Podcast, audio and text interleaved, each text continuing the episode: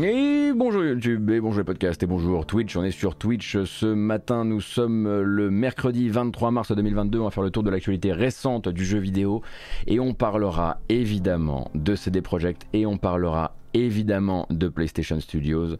On aura également l'occasion de faire un, tout petit tour par chez Nintendo qui vient de découvrir le futur. Euh, quelques rumeurs qui touchent à des productions Ubisoft.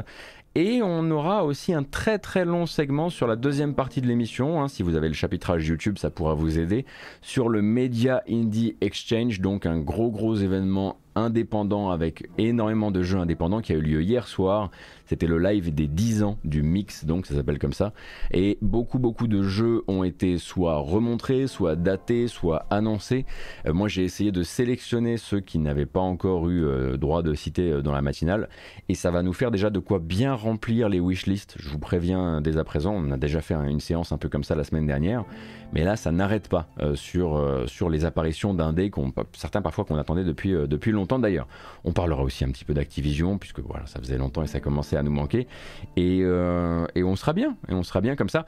Je vous propose d'ouvrir euh, ce matin avec, euh, avec une bande-annonce, alors avec une bande-annonce non pas qui, qui vienne d'un triple A, mais plutôt d'un jeu qui vient déjà et très rapidement de, de réussir son crowdfunding.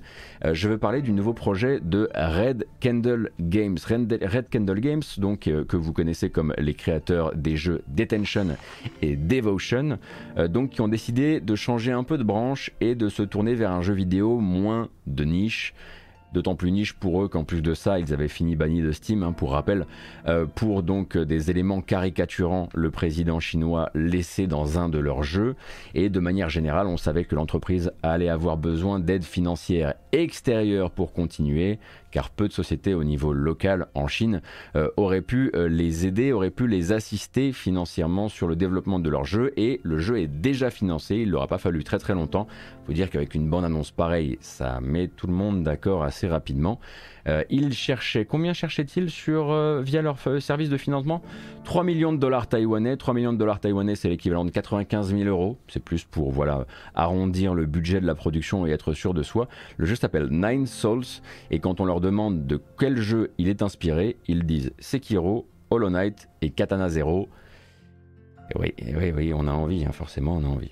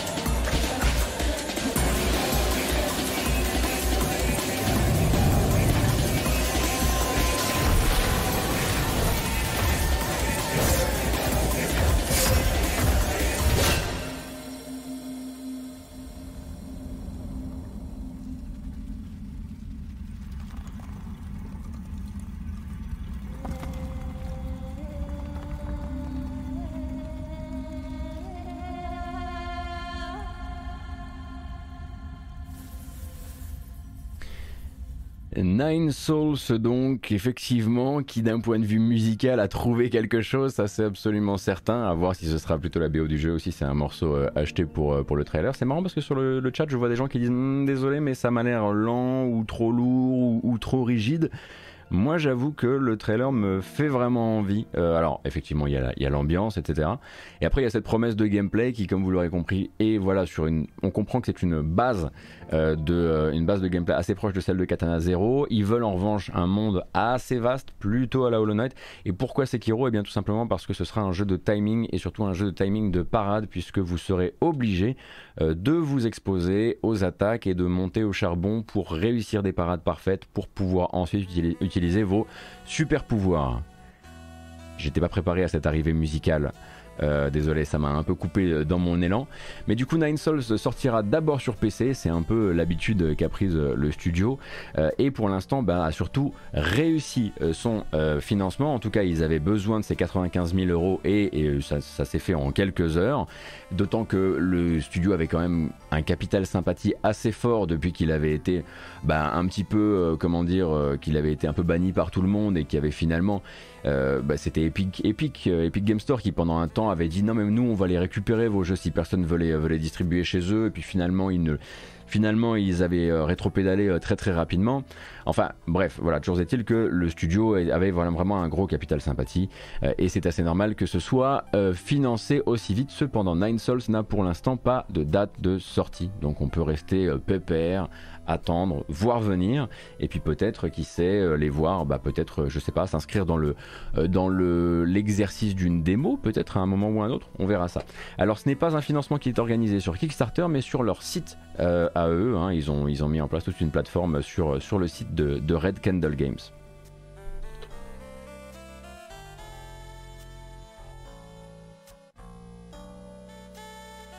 Ah, je rappelle que ça s'écrit Nine Souls et non pas, euh, enfin Nine Souls et non pas Souls, pardon. Donc c'est S-O-L-S. Effectivement, avec la proximité du mot Souls, je ne sais pas si c'est le, titre qu'ils garderont jusqu'à la fin. Euh, parce que bah, forcément ça risque de créer beaucoup plus de, mauvaises surprises euh, qu'autre chose. À côté de ça, on a eu une autre annonce, alors celle-ci elle date, enfin tout a commencé euh, avec un teasing qui date de l'année dernière.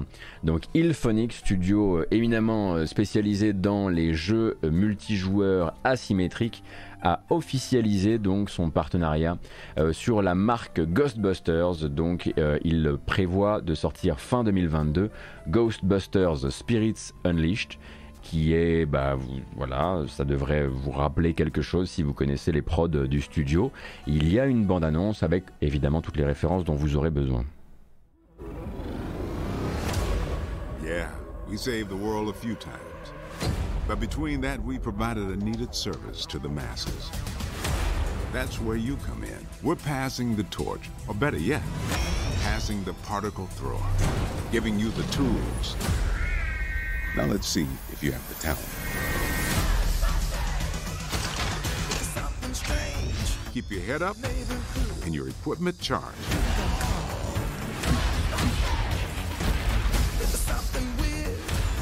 We're a team working together to watch each other's back.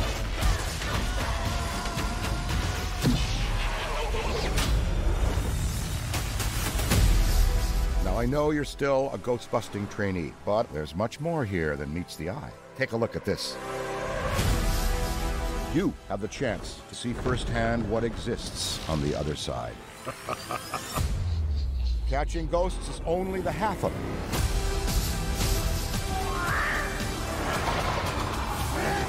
So you want to play as a ghost?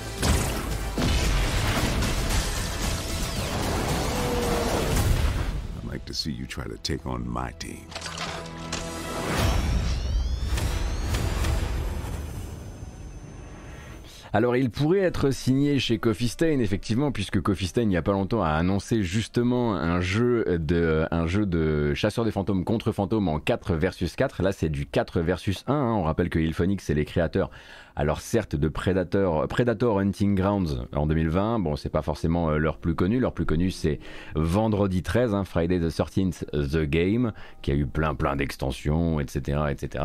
Et donc pour rappel, Ilphonic, à chaque fois j'aime bien le rappeler parce que les gens ne, les gens ne, sont toujours surpris, compte parmi ses cofondateurs le musicien, chanteur, multi-instrumentiste, auteur, tout ce que vous voulez, Raphaël Sadik. Raphaël Sadik est donc l'un des cofondateurs pardon, du l'un des cons. l'un des cofondateurs de Et donc ce Ghostbusters Spirits Unleashed est donc annoncé pour la fin de cette année avec bon bah voilà on a vu euh, je sais pas si c'était vraiment Ernie Hudson et si c'était vraiment la voix de Ernie Hudson ou c'était vraiment euh, qu'ils ont essayé un, maximum d'obtenir les, vrais acteurs ou ce genre de choses mais ils ont en tout cas de quoi faire d'un point de vue euh, d'un point de vue des références d'un point de vue du lore d'un point de vue de tout ça. Alors ce n'est pas le jeu qui avait été annoncé il y a quelques années parce qu'effectivement la licence Ghostbusters en jeu vidéo ces temps-ci a a connu, euh, des, euh, des, annonces et parfois aussi des, des non-sorties, voire des très longs reports. Celui-ci, en fait, il avait été simplement teasé au détour d'une interview euh, donnée à un magazine de musique par Raphaël Sadik justement l'année dernière, mais c'est tout ce qu'on savait. Et d'un point de vue donc de l'inscription scénaristique, le, le, jeu a l'air de faire, de faire suite évidemment euh, à, euh, à, Ghostbusters Afterlife, puisque Ghostbusters Afterlife a manifestement bien marché s'il est sorti. Il est sorti aux US, non? Euh, Mais pas chez nous. En tout cas, il semblerait que la licence actuellement se porte plutôt bien. J'ai failli. Ah, il est sorti aussi en France C'est fou, je suis complètement passé à côté, quoi. Bon, bah, je vais le rattraper, hein. Non, mais j'avoue que je me suis tenu un petit peu loin des cinémas ces temps-ci. On essayait de faire attention, donc. Euh, euh, il habitait comme pas possible chez nous, parce que justement, je lisais sur GK hier. Alors, Gamecult Ghost. Qui écrit des bêtises sur Gamecult? Le mec horrible. Tu vois? Ah, retour décent au cinéma. Box-office de 200 millions de dollars. C'est décent. C'est décent. Ça va. Euh, on va continuer du coup avec euh, CD Projekt Red, hein, forcément, parce qu'on avait abordé rapidement le sujet lundi, mais c'était en toute fin de live, et puis bah, c'était un petit peu sans avoir toutes les informations, etc.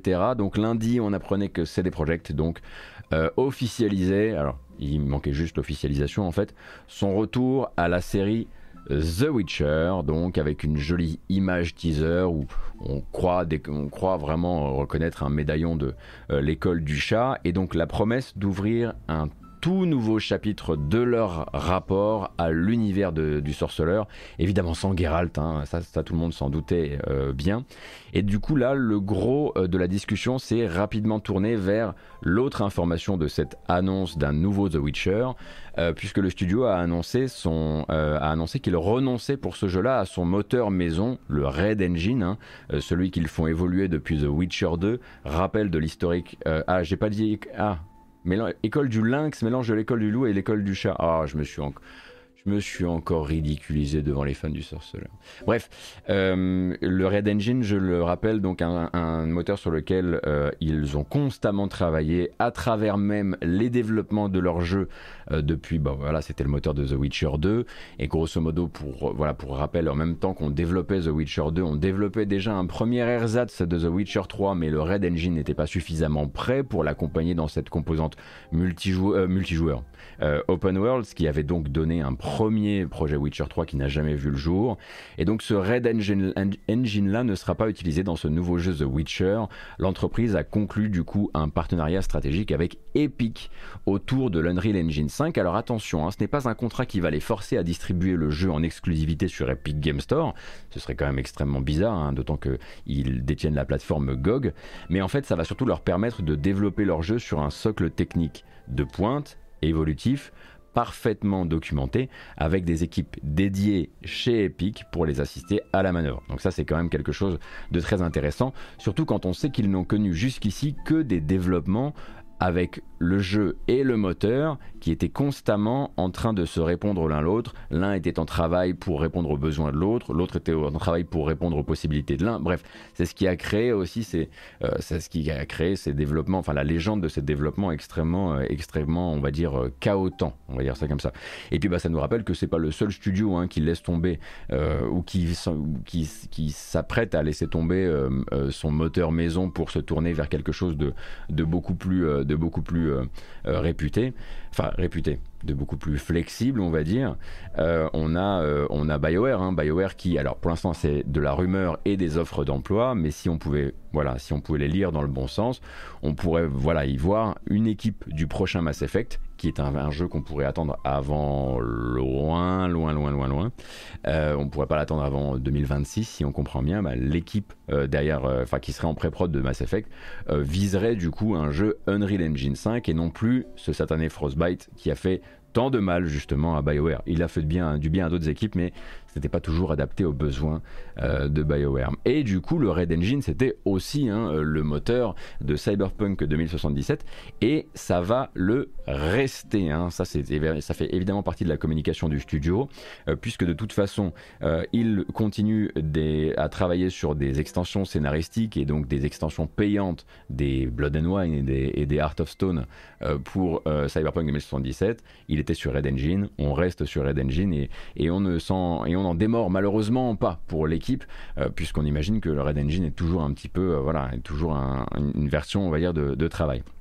On a également découvert l'identité du réalisateur euh, de ce futur jeu The Witcher, Jason Slama. Donc Jason Slama qui a accompagné le développement du Gwent depuis 2018. Hein. Je vous rappelle que donc en à côté de The Witcher 3, c'est monté un projet de Gwent, euh, un projet donc de jeu euh, qu'ils ont essayé de pousser vers le côté compétitif avec une approche free-to-play, etc. En revanche, je ne sais pas si, Jason Slama était donc le, réalisateur du spin-off du Gwent euh, Thronebreaker, je ne crois pas, sinon ça aurait été un peu précisé partout. Euh, et euh, attendez une seconde.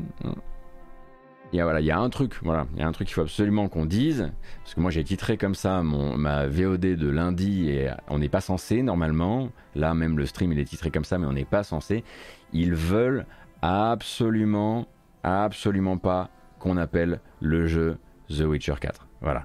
Leur but, c'est vraiment qu'on voilà, qu'on comprenne, nous travaillons sur un nouveau triple A dans l'univers de The Witcher, mais s'il vous plaît, ne l'appelez pas The Witcher 4, parce que quand vous l'appelez The Witcher 4, vous laissez l'idée que peut-être c'est le retour de Geralt, et on peut vous garantir que ce sera sans aucun retour de Geralt.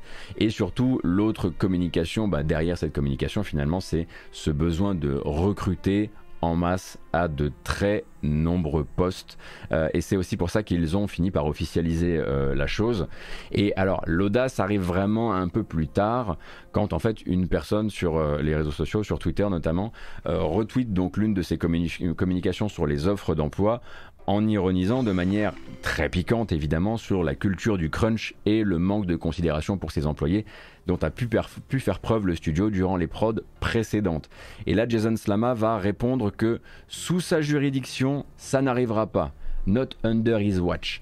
Et donc au risque de devenir à lui seul le visage d'un nouvel engagement de CD Projekt dans un développement garanti sans surtravail imposé, global, obligatoire sur des périodes qui ne cessent de s'allonger, euh, eh bien il tente le coup et il le dit. Alors le truc c'est que dans la réputation du studio, il y a aussi, et il y a toujours eu ces phases de com public où CD Projekt va récuser l'idée d'un développement qui sera soumis à ce genre de pratique. Hein. On rappelle qu'en 2019, c'est même eux, par l'intermédiaire du boss du studio, Marcin Niewinski, euh, qui avait euh, convoqué, qui avait demandé à Jason Schreier une opportunité d'interview pour s'exprimer sur le fait qu'ils avaient, avaient comme but de terminer la prod de Cyberpunk 2077, euh, donc euh, avec un système d'heures sup qui serait à la discrétion de chacun. Et un an plus tard, le même Jason Schreier publiait cet email interne, du coup, dans lequel justement Marcin Iwinski, le patron du studio, ordonnait la semaine de 6 jours obligatoire pour tous jusqu'à la sortie euh, du jeu. Donc s'engager sur ce genre de choses, ça fait partie malheureusement aussi du cycle de communication euh, de l'entreprise. Mais là, il faut comprendre plusieurs choses. Alors d'un côté, on a bah, le fait que Jason Slama, le réalisateur du jeu, il a envie de tenter le coup parce que bah, ils viennent d'annoncer quand même qu'ils n'allaient pas travailler avec un moteur en constante mutation, mais avec un des socles techniques leaders du marché.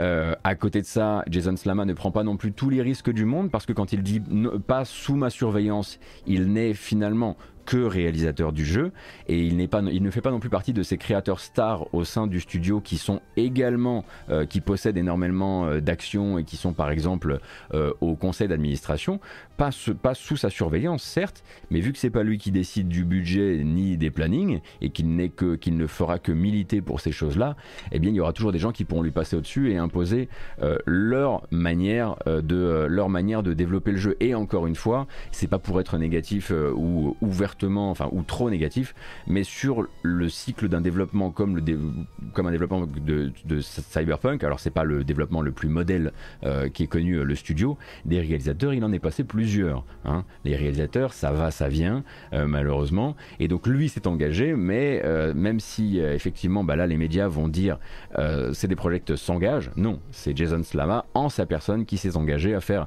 respecter donc une ambiance de travail tout à fait différente.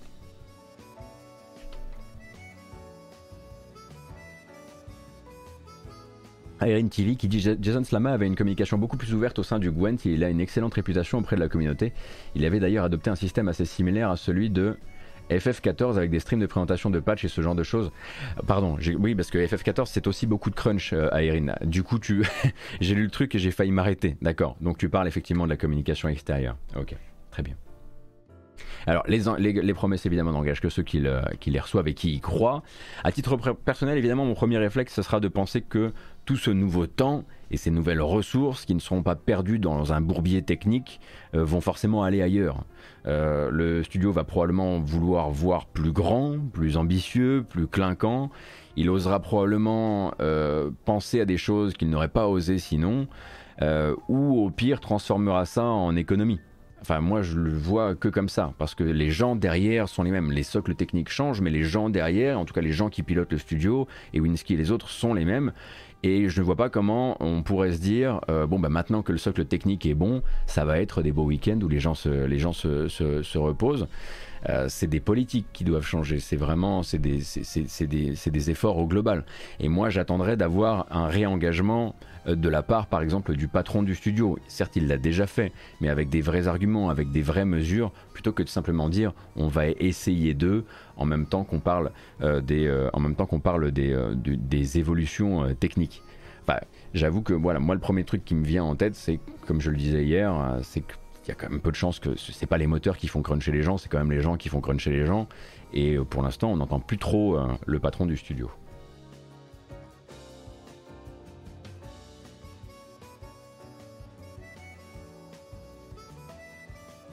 Oui, oui, bah voilà, euh, Taleb, euh, là-dessus je suis assez d'accord aussi. Hein, pour parler plus concrètement, il s'engage sur un projet qui n'a pas débuté. C'est comme définir le budget avant même d'être entré en prod, ça ne fonctionne pas. Ne pas cruncher, c'est une politique qui doit s'imposer tous les jours sur le long terme avec des mesures. Ouais, je suis d'accord. C'est les céréales qui font cruncher les gens. Bravo Veniors pour la blague. Alors évidemment, il y a plein de gens qui verront, euh, qui verront euh, l'arrivée du projet d'un mauvais œil, dans le sens où, bah, par exemple, bah, les, les personnes qui étaient soit designers euh, de quête, soit réalisateurs sur The Witcher 3, soit, sont soit sur d'autres projets maintenant, soit carrément plus dans l'entreprise. donc bah, de toute façon, on aura largement le, temps de voir venir hein, les prochaines véritables échéances, je pense, pour le studio, même avec ce nouveau socle technique. Ça reste euh, les, euh, ça reste euh, les extensions pour, pour Cyberpunk 2077. On peut espérer bien sûr que ça se passera mieux. On peut espérer que même l'éveil des employés sera différent maintenant qu'ils voient que ça commence à essayer de bouger ailleurs, même dans les entreprises où historiquement ça a toujours été quelque chose de très, de, de, très, de très lancinant et pas et, et, presque un sujet d'héroïsation. Je pense par exemple à FF14. on verra, on verra. Mais pour l'instant, voilà, c'est simplement un réalisateur qui a envie de dire que voilà, lui n'a pas envie de travailler comme ça. Et c'est voilà, ça n'engage que lui. et la sortie de The Witcher 3 sur la nouvelle console. Bien vu, j'avais complètement oublié The Witcher 3 effectivement aura donc cette nouvelle, nouvelle version Xbox Series PS5 qui est attendue attendu pour cette année et qui devrait en l'occurrence être la vraie première échéance.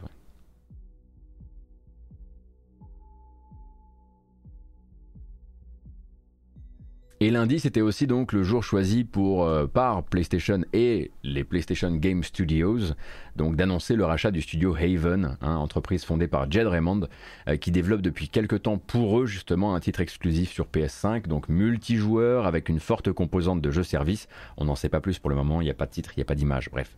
Et donc cette manœuvre assez surprenante du coup, hein, non pas euh, à cause de la fameuse aura de malédiction de la créatrice euh, dont les gens aiment beaucoup parler sur Internet, mais surtout parce que ça correspond pas au modus operandi de Sony.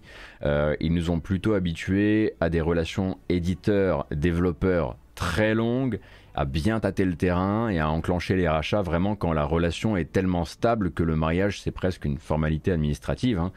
ça vaut pour Insomniac, ça vaut pour Bluepoint, ça vaut pour Housemark, et là j'en cite que quelques-uns, mais il y en a beaucoup plus hein, dans le dos qui sont, comme ça. Euh, alors qu'est-ce qui a convaincu le patron euh, des studios PlayStation, Herman Hulst, anciennement patron de Guerrilla Games, de sauter le pas si vite? En quelque sorte, de précommander sans garantie, parce que c'est un petit peu ce à quoi ça ressemble euh, de, l'extérieur. Hein. Alors il y a un article chez Games Industry donc qui laisse la parole, donc c'est une, double interview qui laisse la parole à Herman Hulst d'un côté et de l'autre à Jed Raymond. Euh, et ils répondent ensemble aux questions du journaliste, euh, donc qui s'appelle Christopher Dring. Et comme on pouvait s'y attendre, l'argument public numéro un, euh, c'est qu'ils ont été très impressionnés par l'avancée du projet et par la manière, alors évidemment c'est l'officiel, hein, très impressionnés par l'avancée la, du projet et par la manière dont s'est montée l'équipe euh, Herman Hulst dit même que voilà, il se dit à la fois. Alors, faut faire attention parce que ce genre, on peut dire ouais, c'est que de la com, etc. Mais une fois que vous avez fait cette com là, si le jeu derrière, c'est vraiment une croûte, tu passes quand même pour un sacré pimpin. Parce que le mec dit qu'il est à la fois bluffé par le projet et par la méthode de travail qui a permis à Haven d'avancer plus vite que ce que PlayStation aurait cru possible. Donc en gros, euh, ils, ont confiance dans la structure, dans la cohésion d'équipe, euh, dans la méthode de travail et dans le projet. Euh, si dans les temps à venir l'équipe s'effondre, que, que le jeu ne cesse d'être reporté et qu'en plus de ça on découvre que le projet de Haven est vraiment pas intéressant, même d'un point de vue évidemment live service, microtransactions, etc. Herman Hulst, il aura quand même la tronche d'un type avec le nez pas particulièrement creux à ce moment-là. Euh, et donc pour Jed Raymond, évidemment, c'est un marqueur aussi de l'expérience de son équipe, euh, puisque Haven, pour rappel, ça a été fondé en rassemblant des vétérans euh, de la scène montréalaise qui se connaissent, certains qui ont déjà travaillé des années ensemble, et ainsi de suite, qui ont déjà livré des prods. Vous allez faire la blague contrairement à elle, oui, voilà, voilà. Mais c'est voilà, beaucoup de gens qui, qui, qui en, en étant restés dans le tissu jeu vidéo de Montréal, euh, ont été amenés à déjà, euh, à déjà collaborer ensemble. Et pour elle, c'est un marqueur aussi, euh, enfin, ça suscite une certaine forme de confiance. Évidemment, nous, on pense à la réaction au rachat de Microsoft, on pense au besoin peut-être d'exister dans le paysage à un moment où le, où le, où la, comment dire, où les actualités sont peut-être un peu plus mornes. Il y a plein de choses, peut-être aussi une manière de pas simplement avoir comme, enfin, en tout cas en termes de com, le rachat n'est pas motivé par ça, mais la com peut-être à ce moment-là, oui. bah voilà, les problèmes actuels de Gran Turismo 7, peut-être qu'on peut effectivement avoir une communication autre, plus positive autour de PlayStation durant cette semaine. Et donc au passage, l'interview permet également à Herman Hulst d'en replacer une pour les fans de la marque PlayStation qui sont friands de jeux solo et qui pourraient voir d'un mauvais euh, les efforts actuels de PlayStation vers le multijoueur et vers le jeu service au vu des derniers rachats. Et donc la citation c'est... Ah, le filtre citation. Bien sûr, nous continuerons à créer ces jeux solo très narratifs comme Ghost of Tsushima, The Last of Us ou Horizon Forbidden West. Mais vous avez, mais, vous avez vu juste, pardon, en pensant que nous investissons aussi dans le jeu service, car c'est un type de jeu incroyablement excitant pour nous. Cela nous permet de construire des mondes plus grands et d'approfondir les connexions sociales entre les joueurs. il est gonflé. Hein. Il est gonflé en pleine crise euh, euh, du modèle économique de Gran Turismo 7. Il est déjà dans le futur de quand Sony aura déjà une meilleure approche du jeu service. C'est excitant, ça permet de construire des mondes plus grands. Alors il pense évidemment lui déjà à l'expérience que va leur apporter Bungie hein, sur le sujet, hein, puisqu'ils ont racheté euh, Bungie aussi pour l'expérience autour et pour toutes les erreurs qu'ils avaient déjà commises euh, sur euh, les modèles de jeux-services et la monétisation sur le long terme. voilà. Mais pour nous, ce sera surtout les jeux qui vont faire foi et j'ai personnellement très très hâte de voir ce qui a tant convaincu PlayStation dans le projet euh, de euh, Haven Studio. Alors c'est pas Haven Studio, je crois que c'est Haven tout court. Et je me dis même que sous tous ces discours-là, qui sont des discours le studio, le jeu, le modèle, euh, diversifier notre activité, etc., faut pas non plus oublier que sous ce projet d'achat, il y a la possibilité pour PlayStation de mettre enfin un pied dans le jeu vidéo montréalais et canadien. Hein, puisque à l'heure où tout justement s'accélère là-bas et où il va devenir de plus en plus difficile de débaucher des Canadiens vétérans et de les faire bouger de Montréal, puisque là-bas l'offre est pléthorique, j'imagine que c'est également intéressant de s'installer là-bas, d'avoir un pied là-bas pour aller capter justement ce, cette manne de vétérans dont on n'arrête pas de parler régulièrement. Ça, en plus des aides gouvernementales canadiennes euh, sur le jeu vidéo, c'est quand même assez effectivement curieux de se dire que on a euh, un nombre incalculable d'éditeurs d'acteurs du jeu vidéo et de la tech euh, qui ont tous au moins un pied à terre euh, au Canada, mais c'était pas le cas de PlayStation jusqu'ici.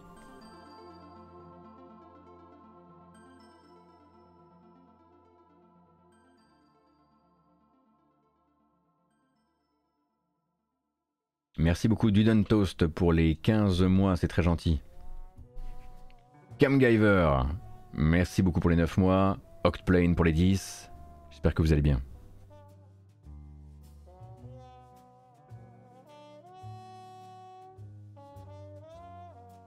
Alors j'ai peut-être dit une bêtise en disant pas le Canada, peut-être juste pas le Québec. C'était sûr, c'était sûr, j'ai senti, j'étais mal réveillé, j'étais sûr que j'allais dire des conneries. Bon, bref, vous voyez un peu l'idée. En tout cas, le tissu montréalais et les anciens, euh, enfin voilà, les anciens du euh, il y a du, y là-bas aussi, mais euh, les anciens de Stadia, les anciens d'Eidos, etc., etc., etc. Et donc, euh, sujet suivant, hein, parce que là après il faut qu'on arrive encore à ménager du temps pour toutes les bandes annonces qu'on va regarder. Mais donc, euh, vous le savez depuis hier, la Nintendo Switch, donc, entre, continue sa marche direction le futur, voire carrément la science-fiction.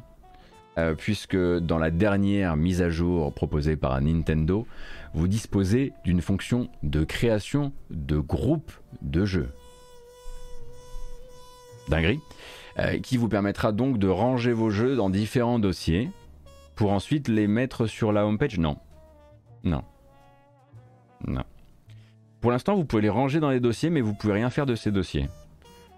Vous ne pouvez pas les épingler sur la homepage. Il faut aller dans votre bibliothèque, puis ensuite appuyer sur le raccourci qui vous permet d'accéder à la liste des dossiers. Bref. Peut-être l'année prochaine pour euh, la possibilité de les, épingler sur la home, pas trop vite, d'accord? Euh, Il faudrait pas brusquer Nintendo sur le sujet. Euh, cependant, je pense que vous avez tous vu voilà, ce, système, ce système de dossier qui nous a surtout servi pour l'instant à faire des blagues sur Twitter.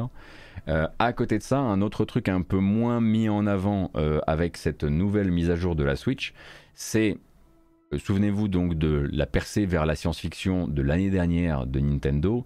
C'était donc l'arrivée du support des écouteurs Bluetooth euh, sur la Switch, euh, chose qui ne s'en va évidemment pas.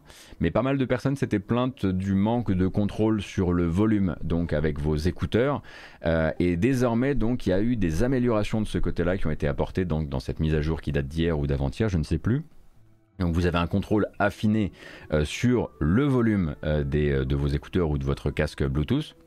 Vous avez un plafond de volume qui a été rehaussé, puisque manifestement certaines personnes bah, se retrouvaient quand même avec, un problème pour avoir un, volume suffisamment satisfaisant en jouant. Et à côté de ça, la Switch, et c'est la moindre des choses, mais ça aura pris deux mises à jour, va automatiquement réduire le volume lorsque vous connectez votre nouvel appareil Bluetooth de manière à ce que le son du jeu ne vous pète pas dans les oreilles directement. La Switch va prendre quelques secondes pendant lesquelles elle va descendre le volume quand vous connectez un nouvel appareil. Ce qui est toujours une bonne nouvelle, hein, parce qu'on n'a pas envie de se faire crever les tympans par, euh, euh, par une mauvaise surprise. Donc vraiment, une mise à jour du futur. Euh, et puis on a, voilà, on attend, on attend la, on attend la prochaine quoi.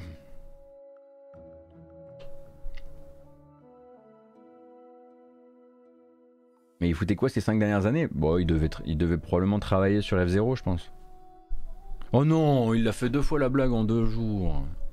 Bon, bref, sujet suivant. Nous allons nous diriger vers le humoriste. Et de fait, je vous recommande de mettre votre petit chapeau en aluminium, vos petits gants, de saisir vos pincettes, de mettre votre combinaison hazmat, puisque tout ça, ça peut... Voilà, ça peut bouger. Euh, donc les dernières séries de rumeurs concernent Ubisoft et nous viennent donc d'un mec qu'on peut considérer comme un voilà l'un des leakers en chef actuellement. Alors bon, ils sont plusieurs. Hein. Il y a Jeff Grubb, il y a Jason Schreier, euh, il y a Tom Henderson, euh, bien sûr. Et là, il s'agit de, donc de Tom Henderson, qui est généralement un peu derrière à récupérer les, exploiter les opportunités que les deux, de devant, avec Imran Khan aussi de Funbyte, euh, exploite un petit peu moins. Et donc selon Tom Henderson, Ubisoft donc ne travaillerait pas seulement sur le fameux remake de Prince of Persia Les Sables du Temps, celui qui est reparti à la cuisine au début de l'année dernière.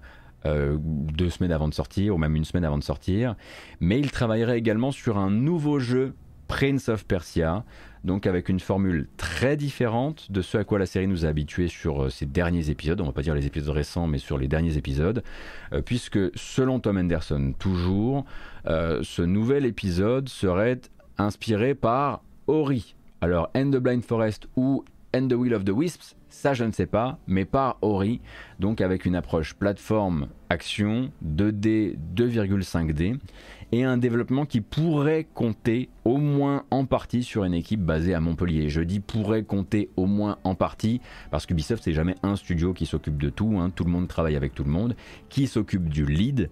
On peut partir du principe très probablement que, en tout cas dans la rumeur de Tom Anderson, une équipe au sein d'Ubi Montpellier euh, serait en lead sur le projet. Ce qui, ce qui vous rappelle donc que Ubi Montpellier ce n'est pas juste 100% euh, des gens qui, travaillerait, euh, sur, euh, qui travaillait sur Beyond Good and Evil 2. C'est quoi la différence entre les deux pour les Béotiens Le Dread, euh, je te dirais que le premier est beaucoup plus un, un die retry avec des défis de plateforme. alors il y a un système donc où tu déposes toi-même tes, tes, sauvegardes, tes points de sauvegarde, avec des défis de plateforme voilà, où tu vas beaucoup beaucoup mourir. Et le deuxième est beaucoup plus un Metroidvania post-Hollow Knight, on pourrait dire ça comme ça, même si euh, le, les créateurs du, studio, enfin les fondateurs du studio s'en gardent bien et s'en défendent. Euh, voilà, les deux sont pas vraiment les, mêmes jeux.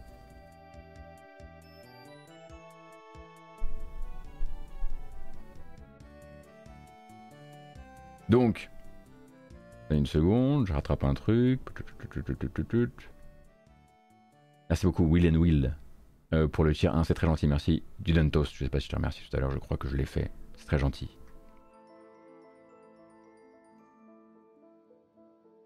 Euh, d'ailleurs, euh, j'aimerais bien qu'on. J'essaye, avec mes petits moyens, de, de vous reproposer bientôt un point un peu détaillé sur ce qu'on peut capter ont également, euh, dans, dans, ce cas précis, capté autour du projet euh, Beyond Good and Evil 2. Euh, parce qu'il semblerait que les quelques temps que j'ai passé à, comment dire, à vous dire, rassurez-vous, a priori le projet est mieux embouché que ce qu'on croit, soit le fruit quand même d'informations qui ne sont plus tout à fait actuelles. Voilà. Donc si vous me voyez un petit peu moins rassurant dans les temps à venir, à chaque fois que quelqu'un dit MDR Dead Game, euh, c'est parce que je suis en train d'essayer de me renseigner sur le sujet.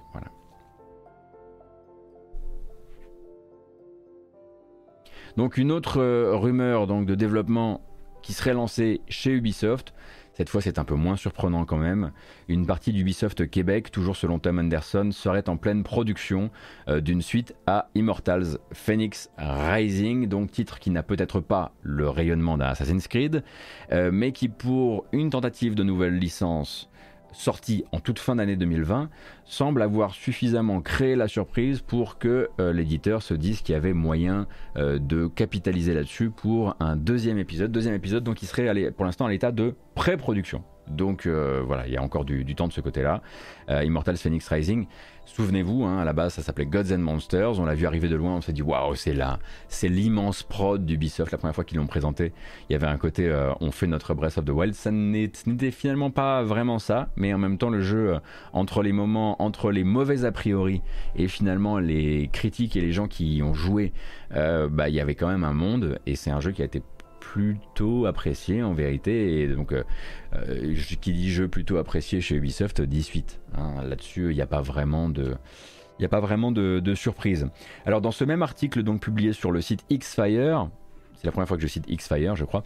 Euh, Tom Anderson donc affirme également que Ubisoft aurait un très très gros projet, en tout cas des très gros projets de showcase pour l'année 2022, avec près d'une vingtaine de titres annoncés et non annoncés qui seraient montrables durant l'année 2022. Une vingtaine. Ça fait beaucoup. Alors, rappel un petit peu de qu'est-ce qui est en travail officiellement et non officiellement actuellement chez Ubisoft. Chez Ubisoft, actuellement, officiellement, vous avez Avatar qui est en travail donc chez Massive Entertainment. Bon, vous avez Star Wars, mais c'est après. Euh, Mario Lapin Crétin, Sparks of Hope chez Ubi Milan. Euh, Skull and Bones, toujours, hein, qui est censé là justement être dans la vraie ligne droite de la vraie ligne droite. On a toujours cette idée du méga jeu Assassin's Creed Infinity. On a X Defiant, anciennement Tom Clancy's X Defiant, maintenant plus que X Defiant. On a toujours Roller Champions quelque part dans la nature, on ne sait pas trop où. On a cette, euh, ce remake de Splinter qui a été officialisé mais dont on sait très bien que le développement n'a pas commencé, donc le montrer cette année, à part pour faire un teaser vraiment en CG, ça n'aurait pas grand intérêt. Euh, on a le free-to-play The Division Heartland qui est en développement chez Red Storm Entertainment. On a ce fameux Prince of Persia remake chez Ubisoft Pune, mais avec autour plein de gens. Évidemment, Beyond Good and Evil 2, qu'on compte toujours euh, dans les développements actifs euh, d'Ubisoft officiels. Et puis on a encore à côté de ça les rumeurs, parmi lesquelles cet Assassin's Creed non code Rift qui serait développé, qui est développé chez Ubisoft Bordeaux, donc un spin-off d'Assassin's Creed avec un petit peu plus, une, région beaucoup plus resserrée et beaucoup plus d'accent mis sur l'infiltration avec le personnage de Bassim. Euh, et donc, euh, comme je le disais, ça c'est de la rumeur, mais bon, c'est quand même assez solide. On a forcément Ivory Tower qui doit être en travail sur The Crew 3. Hein. Enfin, il n'y a qu'à voir leur, leur, recrutement depuis, euh, depuis des années, des mois et des années pour capter que bah, y a au moins ça. Euh, on a ce dont on parlait lundi, hein, ce MMO donc euh, propulsé par le cloud computing Ubisoft Scalar. Euh, qui euh, bon bah lui serait en, travail euh, en travail en, Europe du Nord et pour lequel bon bah j'imagine qu'il ne partirait pas sur des bandes annonces cette cette année mais il ne faut pas non plus oublier autre chose et ça c'est un truc dont j'ai pas eu l'occasion de vous, de vous parler, c'est que Ubisoft récemment s'est également illustré de manière beaucoup, beaucoup plus discrète en revenant à l'édition. Alors Ubisoft, vous le savez, a été pendant très longtemps un éditeur et un distributeur de jeux vidéo. Alors il y a Settlers, il y a effectivement toujours qui a été repoussé. Euh, euh, rappel, Ubisoft pendant un temps a été un éditeur, un distributeur de jeux. Ubisoft a par exemple distribué en Europe Final Fantasy IX pour rappel. Euh, ils ont également, c'est eux qui ont financé la, la, version française de Grim Fandango. Enfin bref, il y avait les grandes activités d'Ubisoft euh, en édition euh, il y a longtemps et ça fait très longtemps qu'ils ne le font plus. Ils produisent les jeux et ils éditent les jeux qu'ils produisent.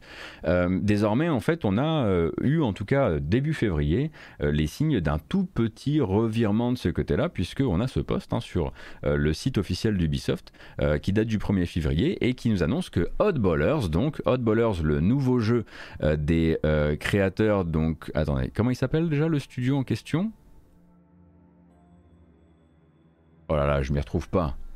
Je m'ai perdu. Ah, les créateurs de Stickbold, voilà, euh, sera édité euh, par Ubisoft.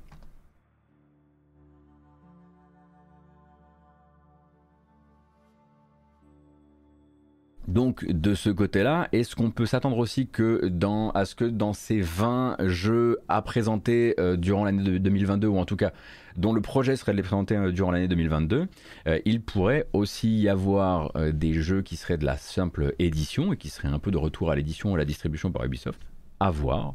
Et puis bah, on imagine aussi des jeux qui n'ont pas encore fait l'objet d'une rumeur.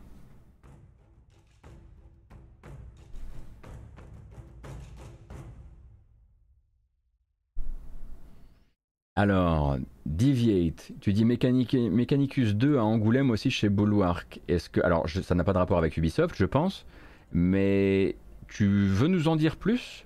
Parce que pour nous, officiellement, euh, Bulwark est sur Ixion et n'est pas officiellement sur Mechanicus 2, mais. N'hésite pas, euh, on peut partir sur les infos de chat hein, si vous voulez.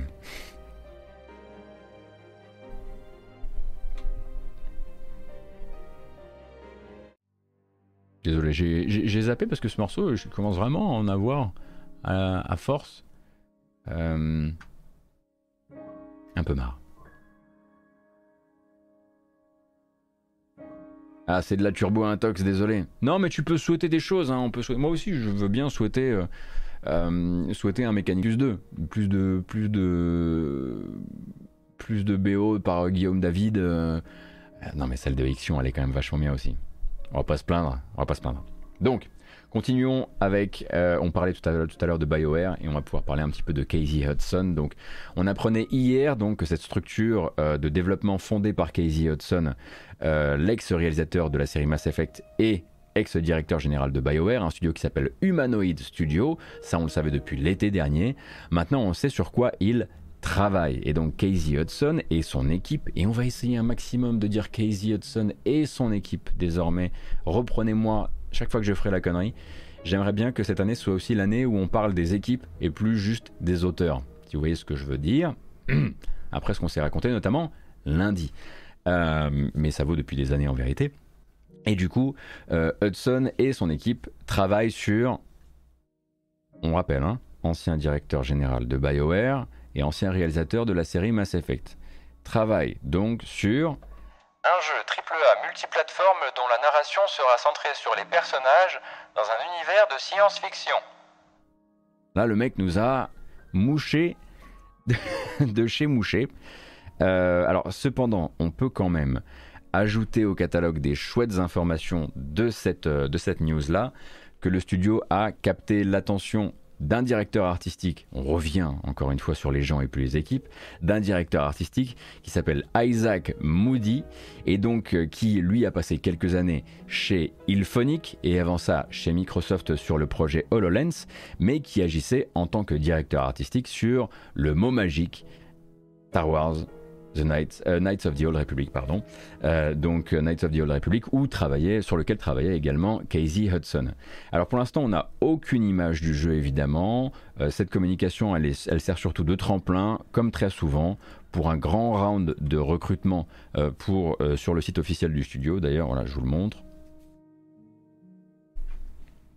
Hop, si on descend un petit peu là, on voit qu'actuellement Humanoid cherche artiste 3D, environnemental artiste, scénariste principal, concept artiste, gameplay programmeur, VFX artiste, lead, lead senior level, designer, senior gameplay designer, bref, c'est pas pour tout de suite, tout de suite. Et ils sont basés du coup. Ah, vous pouvez travailler en remote, full time remote? Donc à Edmonton.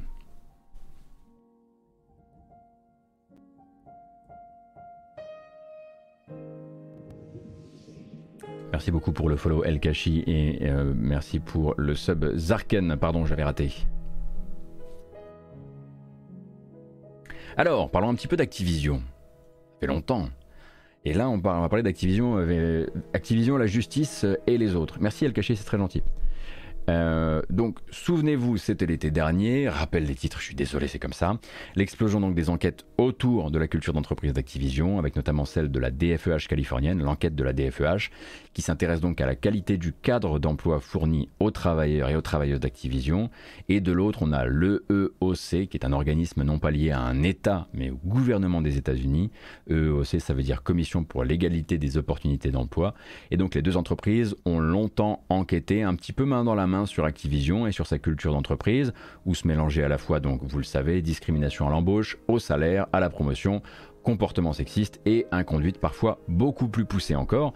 Et on avait passé un sacré bout de temps de la fin d'année dernière à se raconter un peu, à chroniquer cette espèce de mauvaise comédie bureaucratique où les deux entités, DFEH et EEOC, plutôt que de rester concentrés sur la cible Activision, ont commencé à se tirer dans les pattes pour savoir qui était la plus valeureuse, celle qui avait attaqué en premier, celle qui avait le mieux respecté les règles d'engagement que les deux parties s'étaient fixées quand elles ont commencé à se partager des informations.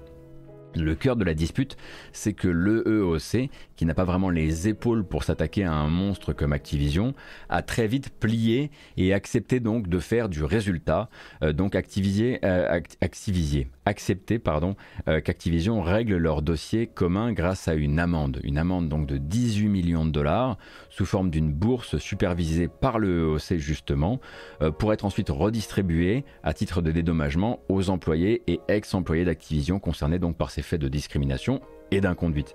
À l'époque, donc, on a l'industrie du jeu vidéo qui s'était quand même un peu insurgée de la petitesse de l'amende quand on connaît les revenus de l'entreprise et l'ampleur des problèmes de sa culture d'entreprise.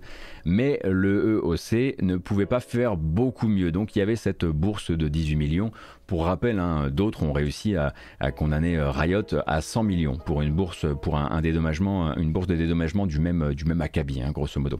Et donc, de l'autre, on a l'organisme, la DFEH, qui elle avait commencé à s'inquiéter, donc la DFEH californienne avait commencé à s'inquiéter des petites lignes de l'accord qu'allait signer Activision avec euh, le EOC.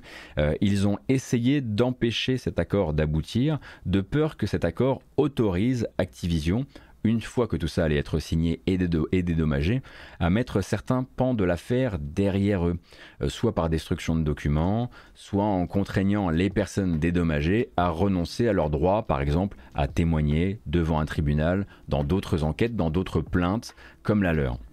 Et donc, pris par la même peur que la DFEH, hein, il y avait un groupe d'employés d'Activision qui avait lui aussi déposé une motion qui demandait au tribunal à euh, suspendre, à donc à annuler cet accord euh, en travail entre euh, le EOC et, la, et Activision, en gros à rejeter d'un point de vue juridique cet accord. Ça a duré des mois, ça a été assez pénible, et hier soir on a appris que le tribunal en charge de l'affaire avait précisé un peu les choses. Alors selon ce tribunal, les peurs de la DFEH et de ses employés donc seraient purement spéculatives. Et pour le prouver, le juge qui s'appelle Del Fisher a verbalisé le fait que l'accord futur entre EEOC et Activision, accord de dédommagement, euh, dans les textes actuels, n'oblige ni n'autorise la destruction de documents. Donc le, le projet de Del Fisher, c'est de laisser ces deux entités signer cet accord ensemble. Donc les deux motions de suspension des employés d'Activision et de la DFEH ont été rejetées et une nouvelle audience qui est programmée pour la semaine prochaine va permettre d'affiner le trait et notamment sur la question du droit des futurs dédommagés à apporter leur, témoignage à d'autres dossiers traités dans le futur par la justice, euh, comme par exemple bah, justement la plainte de la DFEH. Donc ça va être un moment vraiment pivot pour l'organisme d'État californien qui risque euh, bah, peut-être justement dans cette audience qui aura lieu la semaine prochaine, d'apprendre non seulement que cet accord va être signé, mais qu'en plus de ça, effectivement, euh, certaines de ces sources, certaines de ces preuves vont leur échapper. Donc euh, c'est on peut déjà considérer que la seule décision par le juge Del Fisher de, euh, de, dire non à ces deux euh, motions de, suspension, c'est une victoire pour Activision. En tout cas, c'est une potentielle victoire pour Activision, qui pourrait, une petite qui pourrait en devenir une beaucoup plus grande euh, dans les temps à venir. Donc, pas forcément la nouvelle, les, nouvelles les meilleures nouvelles qu'on pouvait espérer.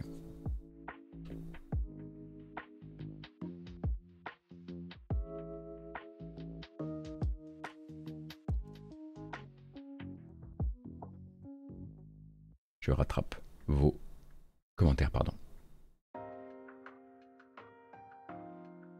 Bon, c'est bon. On est bon de ce côté-là. Et jusqu'ici, du coup, un pas plus d'informations. À côté de ça, l'autorité des marchés américains est toujours euh, sur les côtes d'Activision euh, pour des informations non communiquées par rapport à la situation actuelle euh, à leurs investisseurs. Ça, c'est encore un autre dossier. On peut encore euh, parler du dossier. Donc, il y a toujours, euh, cette, il y a toujours cette, ce projet syndical au sein de Raven Software, donc l'un des développeurs qui travaille sur la série Call of Duty, dont on ne sait pas comment il avance, il avance pour le moment. Est-ce qu'ils vont réussir à faire voter ou non la fondation d'une cellule syndicale au sein du studio? Ça encore, c'est un projet qui est en suspens. Il y a évidemment le passage en revue du projet de rachat d'Activision par Microsoft euh, que la SEC hein, notamment euh, est en train est en train d'examiner et il semblerait que là justement ce passage en revue euh, soit en train de rentrer vraiment dans le dur où ils vont où en gros les les, les, différentes parties bravo, bravo Basher. Les différentes parties impliquées, là, vont commencer à vraiment, vraiment discuter et à, et à passer tous les, tous les, tous les documents à la, à la moulinette quoi. Donc on devrait avoir des nouvelles à un moment ou à un autre par rapport à ça, mais je vous rappelle encore une fois, si vous aviez raté les épisodes précédents, le projet actuel euh, de rachat d'Activision par Microsoft aurait comme, on va dire, échéance de prise de contrôle de Microsoft, échéance longue, euh, plutôt juin 2023. Donc on a encore le temps de voir venir, et il y a encore un très bon bout de temps durant lequel Activision va être autonome. Bobby Kotick en sera le patron. Et si euh, Activision devait être traîné devant les tribunaux, c'est Bobby Kotick qui ira et pas Phil Spencer. Il n'y avait pas aussi au moins un actionnaire, un, actionnaire, mécontent de la façon dont s'était passé le rachat par Microsoft. Euh, si, si, en fait, il y a deux, euh, actionnaires qui ont essayé de, qui ont essayé de signaler que, grosso modo, ils estimaient qu'ils avaient été un petit peu, qui s'estimait lésé par rapport aux membres du conseil d'administration dans ce rachat, euh, par, rapport, euh, par rapport au pourcentage qui était touché. Euh, mais pour l'instant, ces dossiers-là avancent pas beaucoup, notamment parce que l'un des deux dossiers qui a été, qui a été déposé à ce sujet est déposé par un actionnaire qui, qui dépose, dont la vie c'est de déposer des dossiers comme ça à chaque fois qu'une boîte dans laquelle il a des actions se fait racheter. Et donc il, il semblerait que voilà, ce soit considéré comme un serial un, un serial plaignant. Ce qui ne risque pas forcément d'aider son dossier, j'imagine.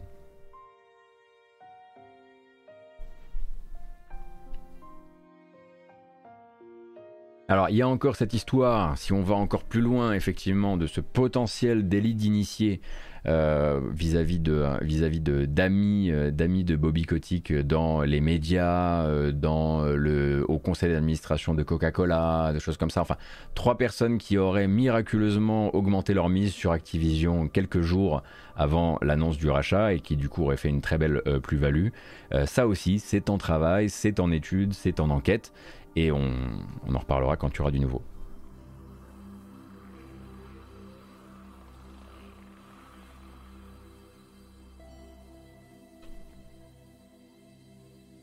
Hmm.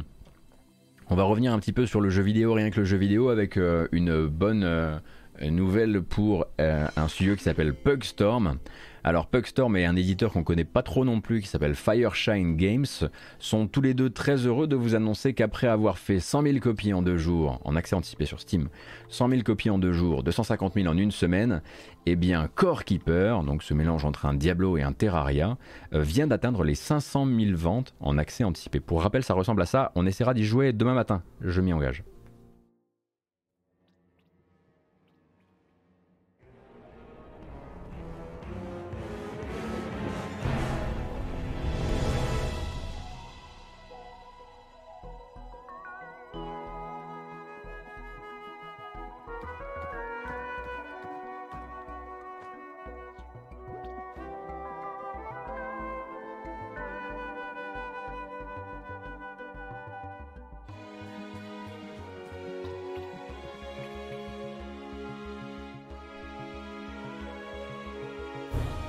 Si je ne m'abuse, c'est jusqu'à 8, 8 jusqu'à 8 joueurs euh, dans une partie. J'y joue en ce moment avec des potes et il est vraiment fun, nous dit Salty Razer. Ce petit mélange de Terraria et de Stardew Valley. 8 joueurs en coop. On va voir, on va voir. bah, je sais pas, si vous voulez jouer, hein, euh, on peut essayer de se caler. Hein. Ça serait bien que je joue pas tout seul, que je profite de toute cette, euh, de toute cette beauté. Il paraît que Isual de Canard PC est également tombé dedans, je crois. À vérifier.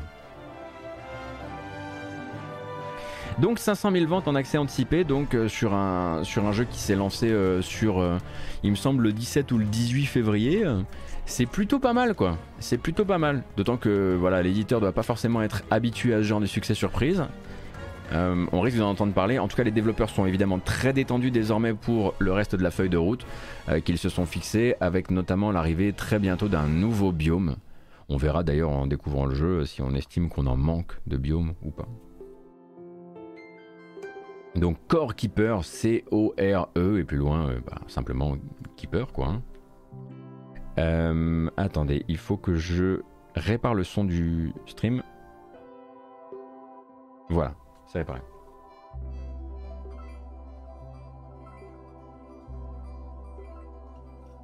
Également dans les autres infos récentes, euh, juste on avait parlé du fait que Fortnite, du coup, avec le lancement de son, de son nouveau chapitre, euh, et le fait de diriger euh, tous les revenus, euh, que le fait qu'Epic dirige pendant deux semaines tous les revenus de Fortnite vers, la, vers l'effort humanitaire ukrainien, en, partenariat avec Microsoft d'ailleurs, eh bien ça avait généré 36 millions de dollars dès lundi.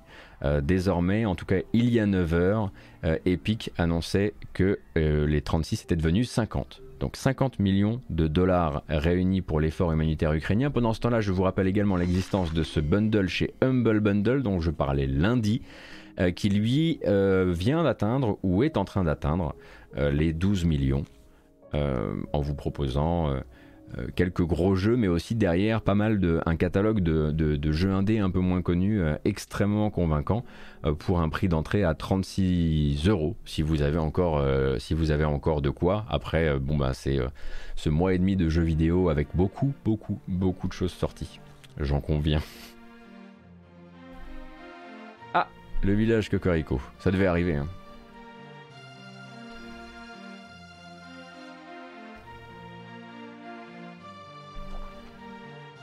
Bon, eh bien nous, avant de nous diriger vers la grande tripotée de trailers qu'on a regardé ce matin, je pense qu'on a quand même droit à cette bamboche. Mais qu'est-ce qu'on va y mettre musicalement? Je sais. C'est bon. Ah.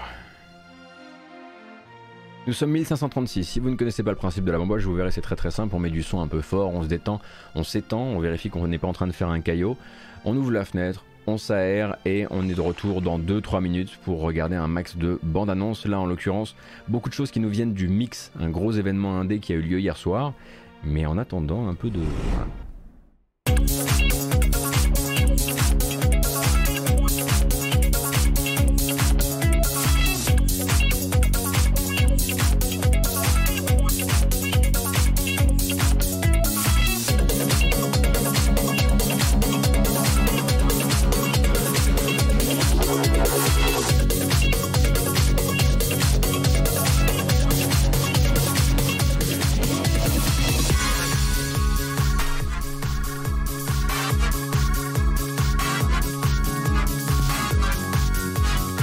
Celui-là. Alors,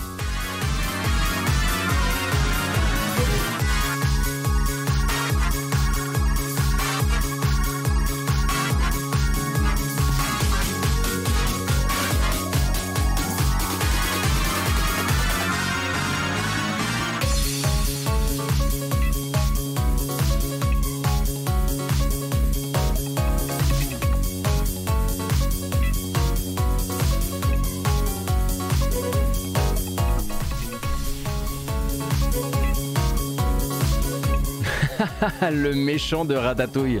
Vous êtes les pires personnes. Mon Dieu.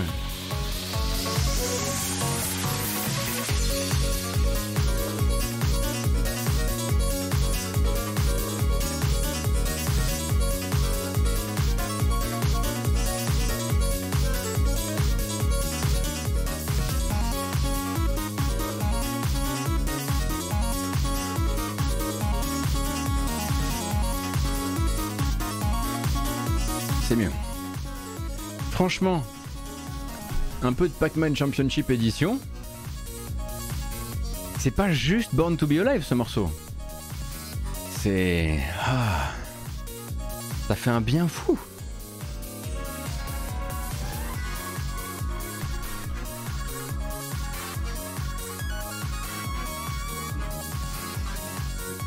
Allez, mais cependant il faut pas en abuser. Sinon, on va s'en vouloir. En revanche, on fait plus la fête. La bamboche, c'est terminé. Voilà. Micro dosé, comme d'habitude.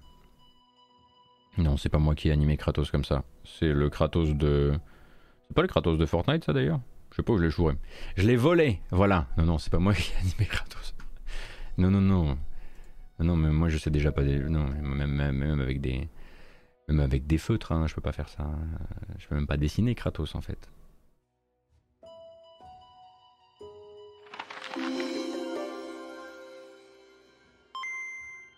Merci beaucoup pour les 10 euros sur Utip. C'est la Saint-Boss Basher aujourd'hui, laissons-lui la primeur des vannes. Merci pour le soutien, ça fait extrêmement plaisir. Merci à toutes et à tous hein, d'ailleurs. Je le dis pas assez, hein, mais euh, euh, donc euh, ça vaut aussi. Merci beaucoup Chronos pour les 12 mois. Merci pour les follow, merci pour les subs, merci pour votre présence, merci pour les discussions sur le chat. Ça fait vraiment super plaisir. avant de commencer, avant de commencer, une fois de temps en temps, vraiment quand l'actualité s'y prête, j'aimerais vous proposer. Ah, ça y est, il commence. Les insolites. Euh, non, mais si vraiment une image est bien trop impie, euh, j'aimerais quand même que vous soyez au courant que ça existe. Euh, et là, ça me semble quand même très important. parce que la promotion du nouveau film Sonic est en route. Voilà.